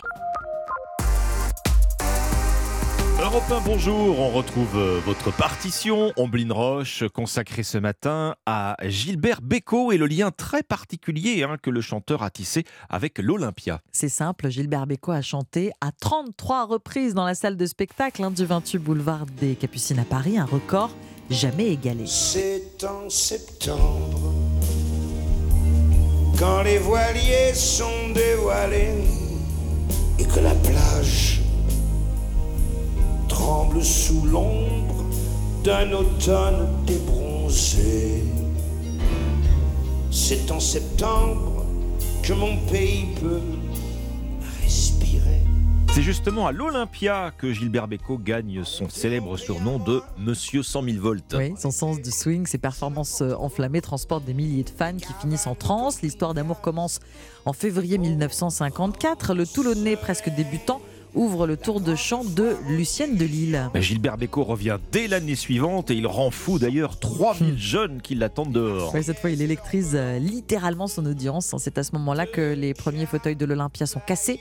La légende parle de 23 fauteuils arrachés et des dizaines de petites culottes projetées sur scène. Écoutez sa voix très différente quand il débute. Bientôt, elle se dotera d'un fort caractère. Dans le soir la forme d'un espoir qui ressemble à ton corps. Mes mains, quand elles tremblent de fièvre, c'est de nos amours brèves qu'elles se souviennent encore. Mes mains caressent dans leurs doigts des riens venant de toi cherchant un peu de joie.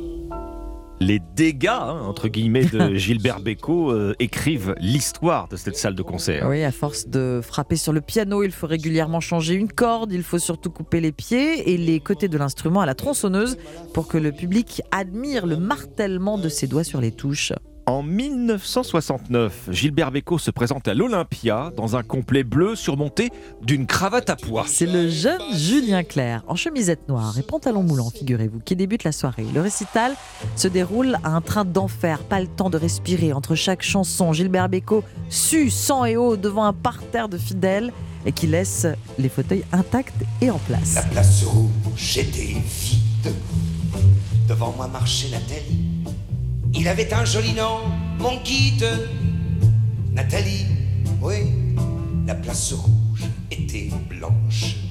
La neige faisait un tapis et moi, je suivais par ce froid dimanche Nathalie. Elle parlait en phrases sobres de la révolution d'octobre, je pensais déjà qu'après le tombeau de Lénine, on irait au café Pouchki boire un chaud chocolat.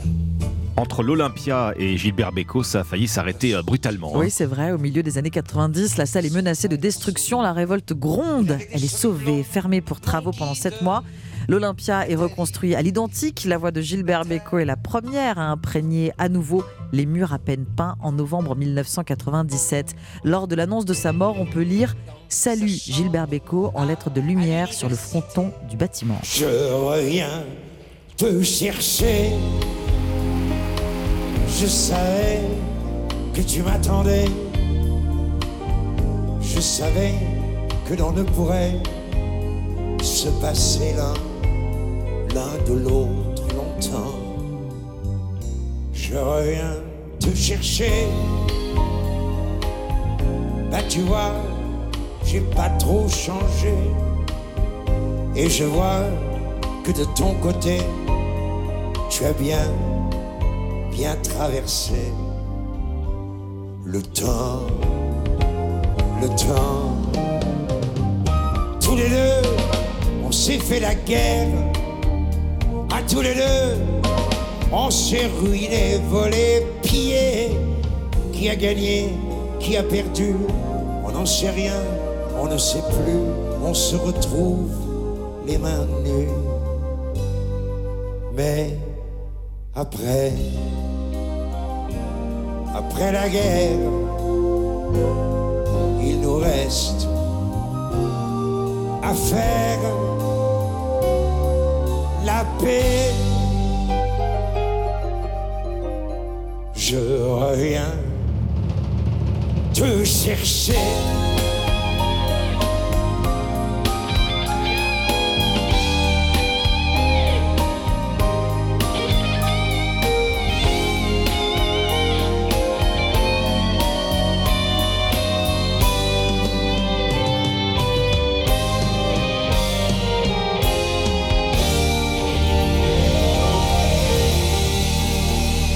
Bécaud à l'Olympia en 1997 pour fêter sa réouverture, la réouverture de la salle avec Je reviens te chercher. Monsieur 100 000 volts, merci Omblin. On vous retrouve demain sur Europe 1 pour une nouvelle partition. Bienvenue si vous nous rejoignez sur Europe 1 après le journal de 6h30, l'interview écho. Bah tiens, voilà une nouvelle qui fait du bien et qui permet de se dire qu'on a vraiment tourné la page du Covid cette fois-ci. Les derniers chiffres du tourisme en France, ils révèlent une année record en 2022. Alors l'inflation les a peut-être un petit peu gonflés, hein, ces chiffres mécaniquement. En tout cas, les touristes étrangers sont de retour et c'est ce que nous dira Didier Arino du cabinet Pro Tourisme à 6h40 sur Europe 1. Juste avant 7h, la revue de presse internationale avec les correspondants d'Europe 1. Et puis l'innovation du jour d'Anissa Mbida, elle devrait intéresser ce matin les propriétaires de chiens puisqu'il s'agit du premier test de grossesse canin. Et oui, un test à faire à la maison. Europe 1, bonjour. Alexandre Lemaire. Emmanuel Macron à Libreville, au Gabon, aujourd'hui. Première étape de sa tournée africaine. Objectif tenter la réconciliation avec le continent alors que le sentiment anti-français y est de plus en plus vif. Reportage de l'envoyé spécial d'Europe 1, Arthur Delaborde, dans un instant. La réforme des retraites, votée hier en commission des affaires sociales au Sénat. Les Républicains y ont tout de même introduit plusieurs amendements. On vous les détaille dans ce journal. À venir également plus de 70 affaires criminelles réexaminées. Le pôle Case du tribunal de Nanterre fête son premier anniversaire et il a encore beaucoup de pain sur la planche. Et puis, mairie à vendre dans le Calvados face à la hausse des prix de l'énergie. La municipalité n'avait plus d'autre choix. On vous dit tout en fin d'édition. Europe 1. Le journal de 6h30 sur Europe 1. Fanny Marceau. Bonjour Fanny. Bonjour Alexandre, bonjour à tous. C'est un voyage de réconciliation. Emmanuel Macron entame aujourd'hui sa tournée africaine. Quatre jours, quatre escales. À commencer par Libreville au Gabon. Le chef de l'État co-préside un sommet sur la préservation des forêts et du bassin du fleuve Congo. Mais derrière la bannière de la lutte contre le réchauffement climatique, il y a aussi et surtout la lutte contre un sentiment anti-français de plus en plus présent dans les pays d'Afrique. À Libreville, le reportage de l'envoyé spécial d'Europe 1, Arthur Delaborde. Plusieurs dizaines de personnes attendent leur bus sous une pluie battante boulevard du bord de mer et les réactions sont souvent optimistes sur la principale artère de Libreville lorsqu'on évoque la venue du président français. C'est une bonne chose. La France et le Gabon ont toujours de bonnes relations. Des paroles consensuelles alors que les forces de l'ordre quadrillent le secteur avant le passage du convoi du président gabonais Ali Bongo. Mais une fois le convoi passé, les autorités se font moins présentes et les langues se délient. Certains ne dissimulent plus un profond ressentiment anti-français. Je crois que si la France faisait les choses différemment, avec beaucoup de liberté, beaucoup de liberté dans la gestion, il y aurait moins ce ressentiment. Elle est trop présente et elle ne rapporte pas grand-chose. D'autres estiment que la visite d'Emmanuel Macron vise surtout à soutenir le président Ali Bongo qui sera candidat à sa propre succession dans six mois. Le timing n'est pas bon en fait. Il aurait dû attendre peut-être après les élections parce que là, on va se dire qu'il vient adouber le président actuel. Pour protester contre ce qu'il qualifie d'adoubement, des opposants appellent d'ailleurs à la grève pendant le sommet sur la préservation des forêts auquel va participer le président français. Arthur Delaborde, envoyé spécial d'Europe 1 à Libreville. Après le Gabon, le chef de l'État est attendu en Angola, au Congo-Brazzaville, puis en République démocratique du Congo. Pendant ce temps, en France, les syndicats préparent la mobilisation de mardi prochain contre la réforme des retraites. Mouvement soutenu selon le baromètre d'Oxa publié hier par 61% des Français. Et pas de quoi perturber les travaux des sénateurs. Hier, le projet de loi a été validé en commission des affaires sociales avec l'appui des républicains qui y ont introduit plusieurs amendements, Alexis de la Fontaine. Tout d'abord, un amendement en faveur des mères de famille, avec l'instauration d'une surcote de 5% pour toutes celles ayant une carrière complète. En clair, une femme qui a cotisé toute sa vie au SMIC touchera au minimum une retraite de 720 euros contre 687 actuellement. Cette mesure était une condition préalable de Bruno Retailleau, le patron des Républicains au Sénat, pour voter en faveur de la réforme.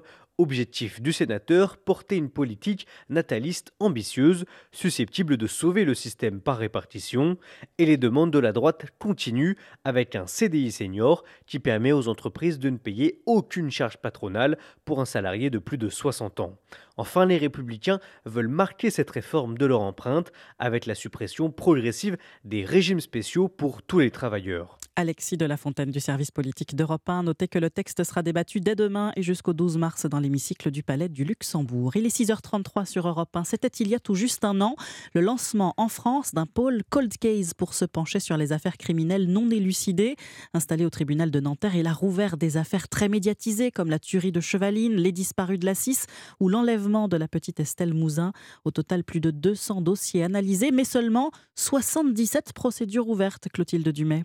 Oui, dix enquêtes préliminaires sont dirigées par le parquet et une soixantaine d'informations judiciaires sont réparties entre trois juges d'instruction. C'est pas assez, on est très loin du compte. Maître Didier Seban est en charge de 18 cold cases retenus par le pôle national. On est très loin d'avoir euh, regardé tous les dossiers criminels que nous évaluons, nous, à plusieurs milliers. L'avocat attend plus de moyens humains et d'autres progrès. Il y a un manque flagrant de coopération gendarmerie-police. On détruit encore des scellés criminels en France, donc des preuves de crime. Mais Maître Seban salue les avancées de ce On a réuni l'ensemble des meilleures expertises, des nouvelles techniques d'enquête. Deuxièmement, si un auteur a été repéré sur une ou deux affaires, pour certains, ils s'inscrivent dans un parcours criminel. Partir de leur parcours, rassembler tous les renseignements qui existent dans différents dossiers et le mettre en rapport avec un crime non élucidé, ça change tout. Les investigations dans trois cold cases liées au tueur en série Michel Fourniret ont d'ailleurs été closes début février. Elles pourraient déboucher sur le procès en novembre de son ex-épouse Monique Olivier. Clotilde Dumais, du nouveau dans l'affaire Palmade, le fœtus décédé après l'accident a été déclaré viable, ce qui devrait aggraver les poursuites à l'encontre de l'humoriste. Pierre Palmade qui a confié aux policiers ne pas avoir dormi pendant trois jours et s'être injecté un dérivé de la cocaïne à huit reprises avant de prendre la route. Européen au salon de l'agriculture avec un gros plan ce matin sur un engin qui fait sensation dans les allées du salon, un simulateur de tracteur. Attraction installée par Aprodema. C'est une association qui promeut les métiers et formations de l'agroéquipement, des métiers comme conducteur de tracteur, réparateur de machines. Le secteur espère attirer les jeunes et ce simulateur aux aires de jeux vidéo est un excellent atout séduction, Margot Faudéré. C'est comme si vous étiez dans la cabine d'un tracteur, assis sur un siège qui bouge, et à l'avant de l'engin, une fourche pour ramasser le foin avec les mêmes commandes. Trois pédales, accélérateur, frein en milieu et à gauche embrayage. En face, trois écrans qui offrent une vue à 180 degrés. Il faut placer les bottes de foin sur une remorque, explique Quentin, apprenti conducteur de travaux agricoles et animateur sur le stand. C'est comme un jeu vidéo en fait tout simplement. Sur l'écran on voit le nombre de ballots qui restent à ramasser, également le temps. Aux commandes du simulateur, Maxence, jeune lycéen. Il a l'air d'être assez pro. Euh, là, oui, c'est débrouille déjà bien. Pour la conduite, c'est déjà bon. Et pour cause, ce n'est pas la première fois qu'il s'essaie à l'exercice. J'ai mon grand-père qui est agriculteur en Auvergne. Depuis tout petit, euh, je vais travailler dans sa Je suis un peu l'idée de mon grand-père, faire ce qu'on aime. Mais des profils passionnés comme Maxence sont de plus en plus rares. Ces professions ont du mal à recruter, rappelle Mathilde Marie, secrétaire générale d'Aprodema. Nous, la conduite est une vitrine, mais après, nous, on parle aussi principalement des métiers techniques. L'ingénieur, le technicien de maintenance. Aujourd'hui, 1500 postes restent vacants dans les métiers de la technique et de la conduite d'engins agricoles. Margot Faudéré du service économie d'Europe 1. Nous sommes le 1er mars, beaucoup de nouveautés dans nos porte-monnaies. Les paquets de cigarettes augmentent entre 50 centimes et 1 euro. Le plafond journalier du ticket restaurant revient à 19 euros et le prix du litre de carburant est plafonné à 1,99 euro dans les stations totales. Ce qui ne change pas en revanche, ce sont les difficultés des municipalités à joindre les deux bouts, Fanny. Oui, à tel point qu'à Maisoncelles-la-Jourdan, dans le Calvados, on a pris une décision radicale vendre la mairie. 138 700 euros. Face à la flambée des prix de l'énergie, les frais de fonctionnement étaient devenus bien trop élevés. Le reportage de Chloé Lagadou. En plein centre de ce village de 500 habitants, une grande bâtisse en pierre au large volet blanc abrite la mairie. Quand Samuel Binet, adjoint au maire, fait les comptes, il ne s'y retrouve pas. Le coût de fonctionnement d'un tel bâtiment, il est estimé à environ 7000 euros par an. Le fuel pour alimenter la chaudière, donc c'est 1500 euros par an, et c'est une charge financière colossale. Pas le choix, il faut vendre le bâtiment, et Samuel a déjà une idée pour attirer les futurs acquéreurs. Donc on a nos archives ici, ça peut être une chambre éventuellement, hein. donc quatre garages, euh, un grand bâtiment avec au moins 10 pièces. L'idée avant tout, hein, c'est de loger des familles, éventuellement deux. C'est le bâtiment de l'école communale qui accueillera la mairie, un changement surtout symbolique pour les habitants. Il y a des souvenirs, c'est vrai qu'on a marié nos enfants dans cette commune. Les locaux de la mairie actuelle ne seront plus les mêmes, mais nous, nous, aurons toujours une mairie à, à Maisoncelles. C'est là le plus important. Il ne reste plus qu'à s'habituer au changement d'adresse et à célébrer les mariages dans la cour de l'école. Les mariages dans la cour de l'école, et pourquoi pas? Mais oui, pourquoi pas signé Chloé Lagadou. Merci Fanny Marceau, bon réveil, 6h38. N'oubliez pas votre rendez-vous, tiens, avec euh, Ondelat raconte de 14h à 15h sur Europe 1. Christophe Ondelat revient ce mercredi sur l'histoire de Jordan Belfort. Vous savez, c'est l'histoire vraie du loup de Wall Street, ce trader sans scrupules qui a inspiré le film euh, avec Leonardo DiCaprio. Il va amasser des centaines de millions avec pour seul diplôme bah, son charisme hors du commun. C'est tout à l'heure donc à 14h sur Europe 1. Dans un instant, les derniers chiffres du tourisme. C'est une année record pour la France. Les touristes étrangers sont de retour. Pas tous, on va voir lesquels. Les touristes français aussi. Vous retrouvez les routes de France. Beaucoup de bons signaux commentés dans un instant avec euh, Didier Arino du cabinet Pro Tourisme. A tout de suite sur Europe 1. Europe 1, bonjour. Alexandre Lemaire. 6h41, bienvenue si vous nous rejoignez sur Europe 1. Atout France, c'est le nom de l'agence du gouvernement pour le développement du touri touristique de la France. Atout France vient donc de publier ses derniers chiffres du tourisme pour 2022 et on dirait bien que cette fois-ci, l'ardoise du Covid est effacée. Bonjour Didier Arino. Bonjour Alexandre Lemaire. Vous êtes directeur général du cabinet Pro Tourisme. Alors premier indicateur clé des chiffres du tourisme en France. Les recettes du tourisme international retrouvent les standards d'avant Covid. Hein. La France a engrangé euh, quasiment 58 milliards d'euros l'an dernier grâce aux touristes étrangers. C'est même plus qu'en 2019. Et oui, c'est plus qu'en 2019, malgré une, une baisse des nuitées encore hein, de d'un peu plus de, de 15% euh, des clientèles étrangères. Au global, on a une baisse de, de 4%, mais malgré cela, et du fait de l'augmentation importante des prix et de, du volume de dépenses des étrangers qui viennent en, en France, on retrouve des chiffres records. Et ces chiffres vont encore s'accentuer en 2023, car peu à peu, avec l'ouverture des frontières, nous avons oui. un retour massif des clientèles étrangères. Alors sur ces chiffres 2022, ce sont avant tout nos clientèles européennes, nos voisins européens euh, qui sont euh, revenus en, en masse, hein, puisque les trois premiers pays sont la Belgique, l'Allemagne et le Royaume-Uni, hein, qui totalisent à, à, eux seuls un tiers des, des retombées. Mais euh, peu à peu, au-delà des clientèles européennes, nous avons aussi un, retour très important des clientèles américaines qui sont fortement dépensières. Et ces clientèles américaines, elles représentent déjà près de 10% de la totalité de de ces 58 milliards mmh. de recettes amenées par les clientèles étrangères. Donc tout cela est une, est une bonne nouvelle, surtout que cette accélération continue avec l'ouverture des frontières maintenant des pays asiatiques, notamment des Chinois. Et peu à peu, nous allons retrouver à la fois le volume de nuitées, euh, mais surtout une très forte augmentation euh, des retombées économiques. Oui, Didier Arino, vous l'évoquiez il y a quelques instants. Euh, c'est vrai qu'il y a un petit peu un effet trompe-l'œil quand même lorsqu'on raisonne en valeur et non pas en nombre de visiteurs. Il y a forcément un effet inflation mécaniquement qui, qui a tendance à gonfler ces chiffres. Hein. Absolument, puisque euh, les, la, la, France coûte 15% plus cher euh, qu'avant euh, la crise de, du Covid. il y a aussi un, un, un phénomène de, de, revanche des touristes qui, lorsqu'ils viennent, dépensent beaucoup plus, se font plaisir. Mais vous savez, il y a une inconnue dans ces chiffres. On ne nous a pas parlé des dépenses des Français à l'étranger, et elles aussi, elles sont reparties très fortement à la hausse. On parle beaucoup des clientèles américaines. Il faut savoir que les Français sont repartis aussi hein, en masse euh, vers les États-Unis. Pour vous donner un ordre d'idée, dans les parcs nationaux euh, au mois d'août euh, cette année, un quart de la clientèle dans les parcs nationaux américains était une clientèle euh, française. Il y a des destinations, New York en ce moment euh, cartonne et euh, les Français ont aussi envie de redécouvrir l'étranger. Mais ça reste un, de très bons chiffres avec un, un, un solde de la balance des paiements qui n'a pas été donné d'ailleurs, mais qui est important.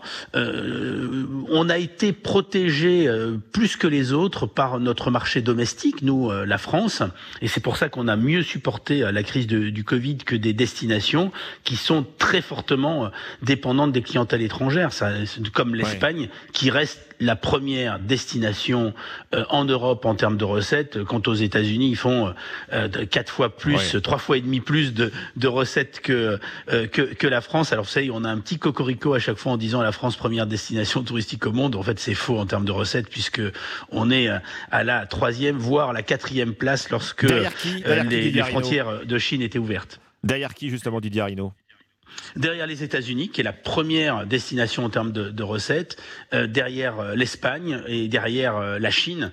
Donc euh, nous sommes à, nous sommes à la quatrième place.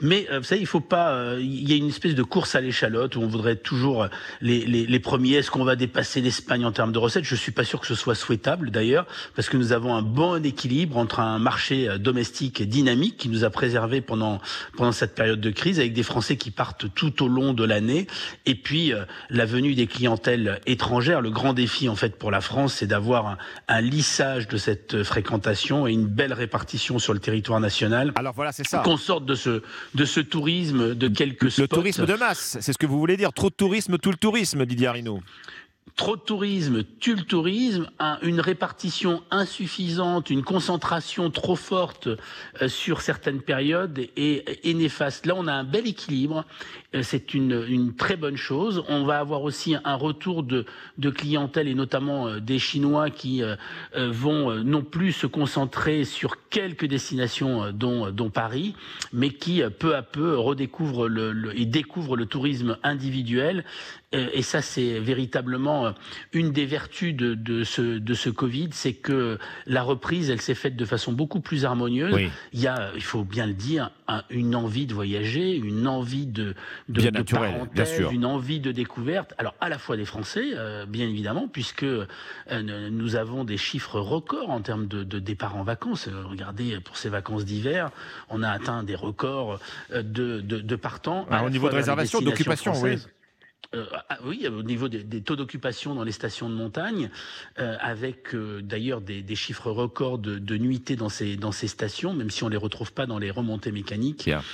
du fait de, de, plusieurs phénomènes, et notamment l'insuffisance de neige sur, sur certains massifs. Mais il y a une véritable envie de vacances, et les stations balnéaires ont très bien fonctionné aussi pour ces, pour ces vacances de, de février, et un retour du tourisme urbain. Merci Didier Arino. Les chiffres records du tourisme en France sont donc là de bonnes nouvelles. Je rappelle, Didier Arino, que vous êtes directeur général du cabinet de conseil Pro Tourisme. Merci à vous.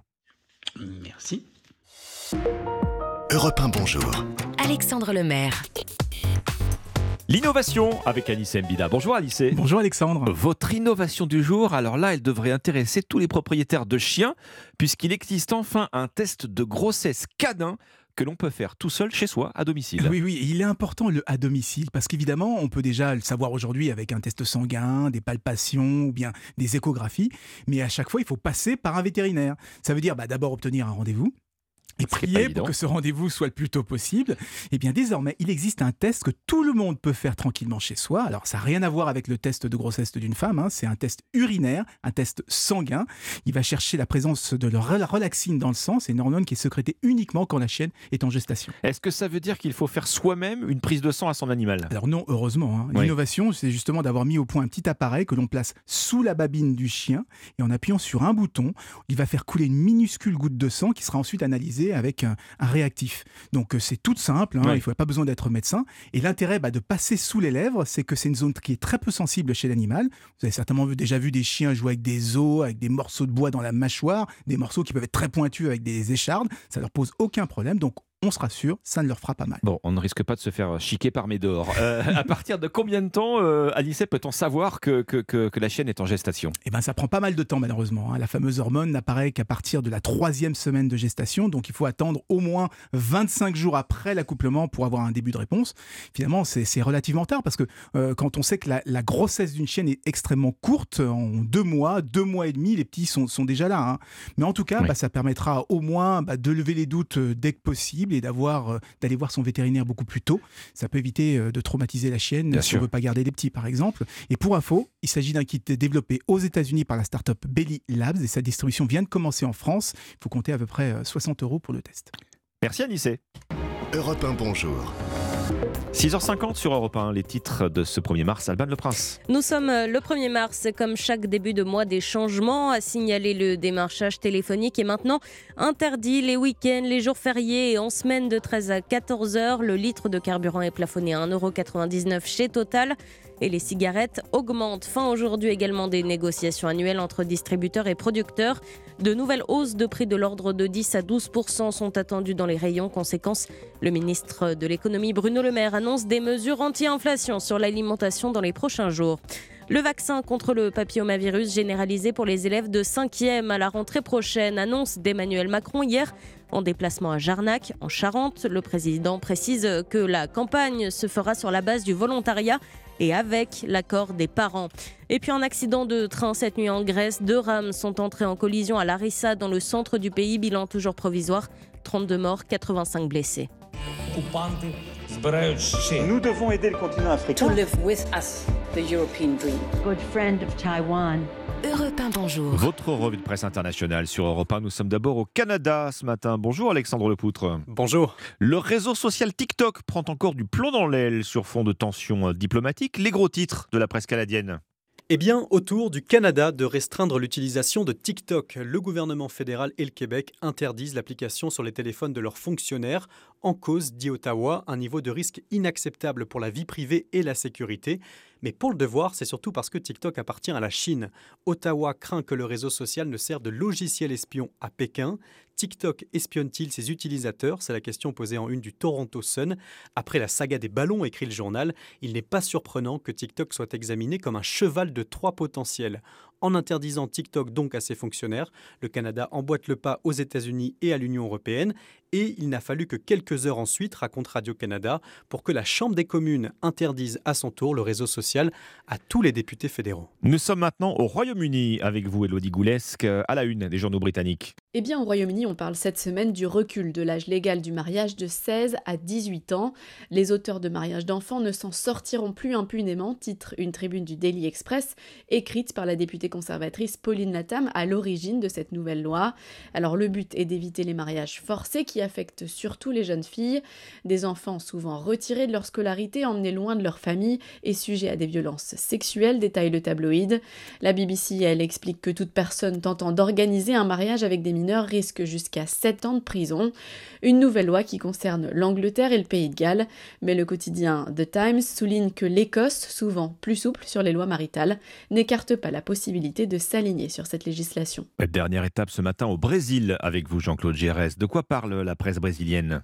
De la visite de John Kerry au Brésil, le site UOL rappelle que le conseiller spécial de Joe Biden pour le climat est venu évoquer la coopération entre les deux pays pour lutter contre la déforestation et le changement climatique. John Kerry, rapporte le site Géon, a d'abord rencontré Gérald Olkmin, le vice-président, et Marina Silva, la ministre de l'Environnement, mais il ne s'est pas prononcé sur le montant précis de l'aide des États-Unis au Brésil. La Folia di São Paulo indique qu'il s'est cependant engagé à convaincre le gouvernement, le Congrès américain et le secteur privé pour obtenir des ressources importantes afin de lutter contre la déforestation. Selon le Correio brésilien, une dernière réunion plus technique entre John Kerry et Marina Silva a permis d'évoquer les axes de la future coopération entre les deux pays, crucial pour l'avenir du poumon vert de la planète. Merci Jean-Claude Gérez, merci à nos correspondants. 6h53, bon réveil. Vous êtes sur Europe 1. Emmanuel Macron débute euh, ce mercredi une tournée de 5 jours sur le continent africain. On va le voir euh, au Congo, au Congo-Kinshasa, en Angola et d'abord donc au Gabon pour renforcer en particulier les liens avec ces pays d'Afrique centrale. Il y a là-bas, vous le savez, la concurrence de la Chine et de la Russie, mais aussi ce sentiment anti-français qui tente à se développer.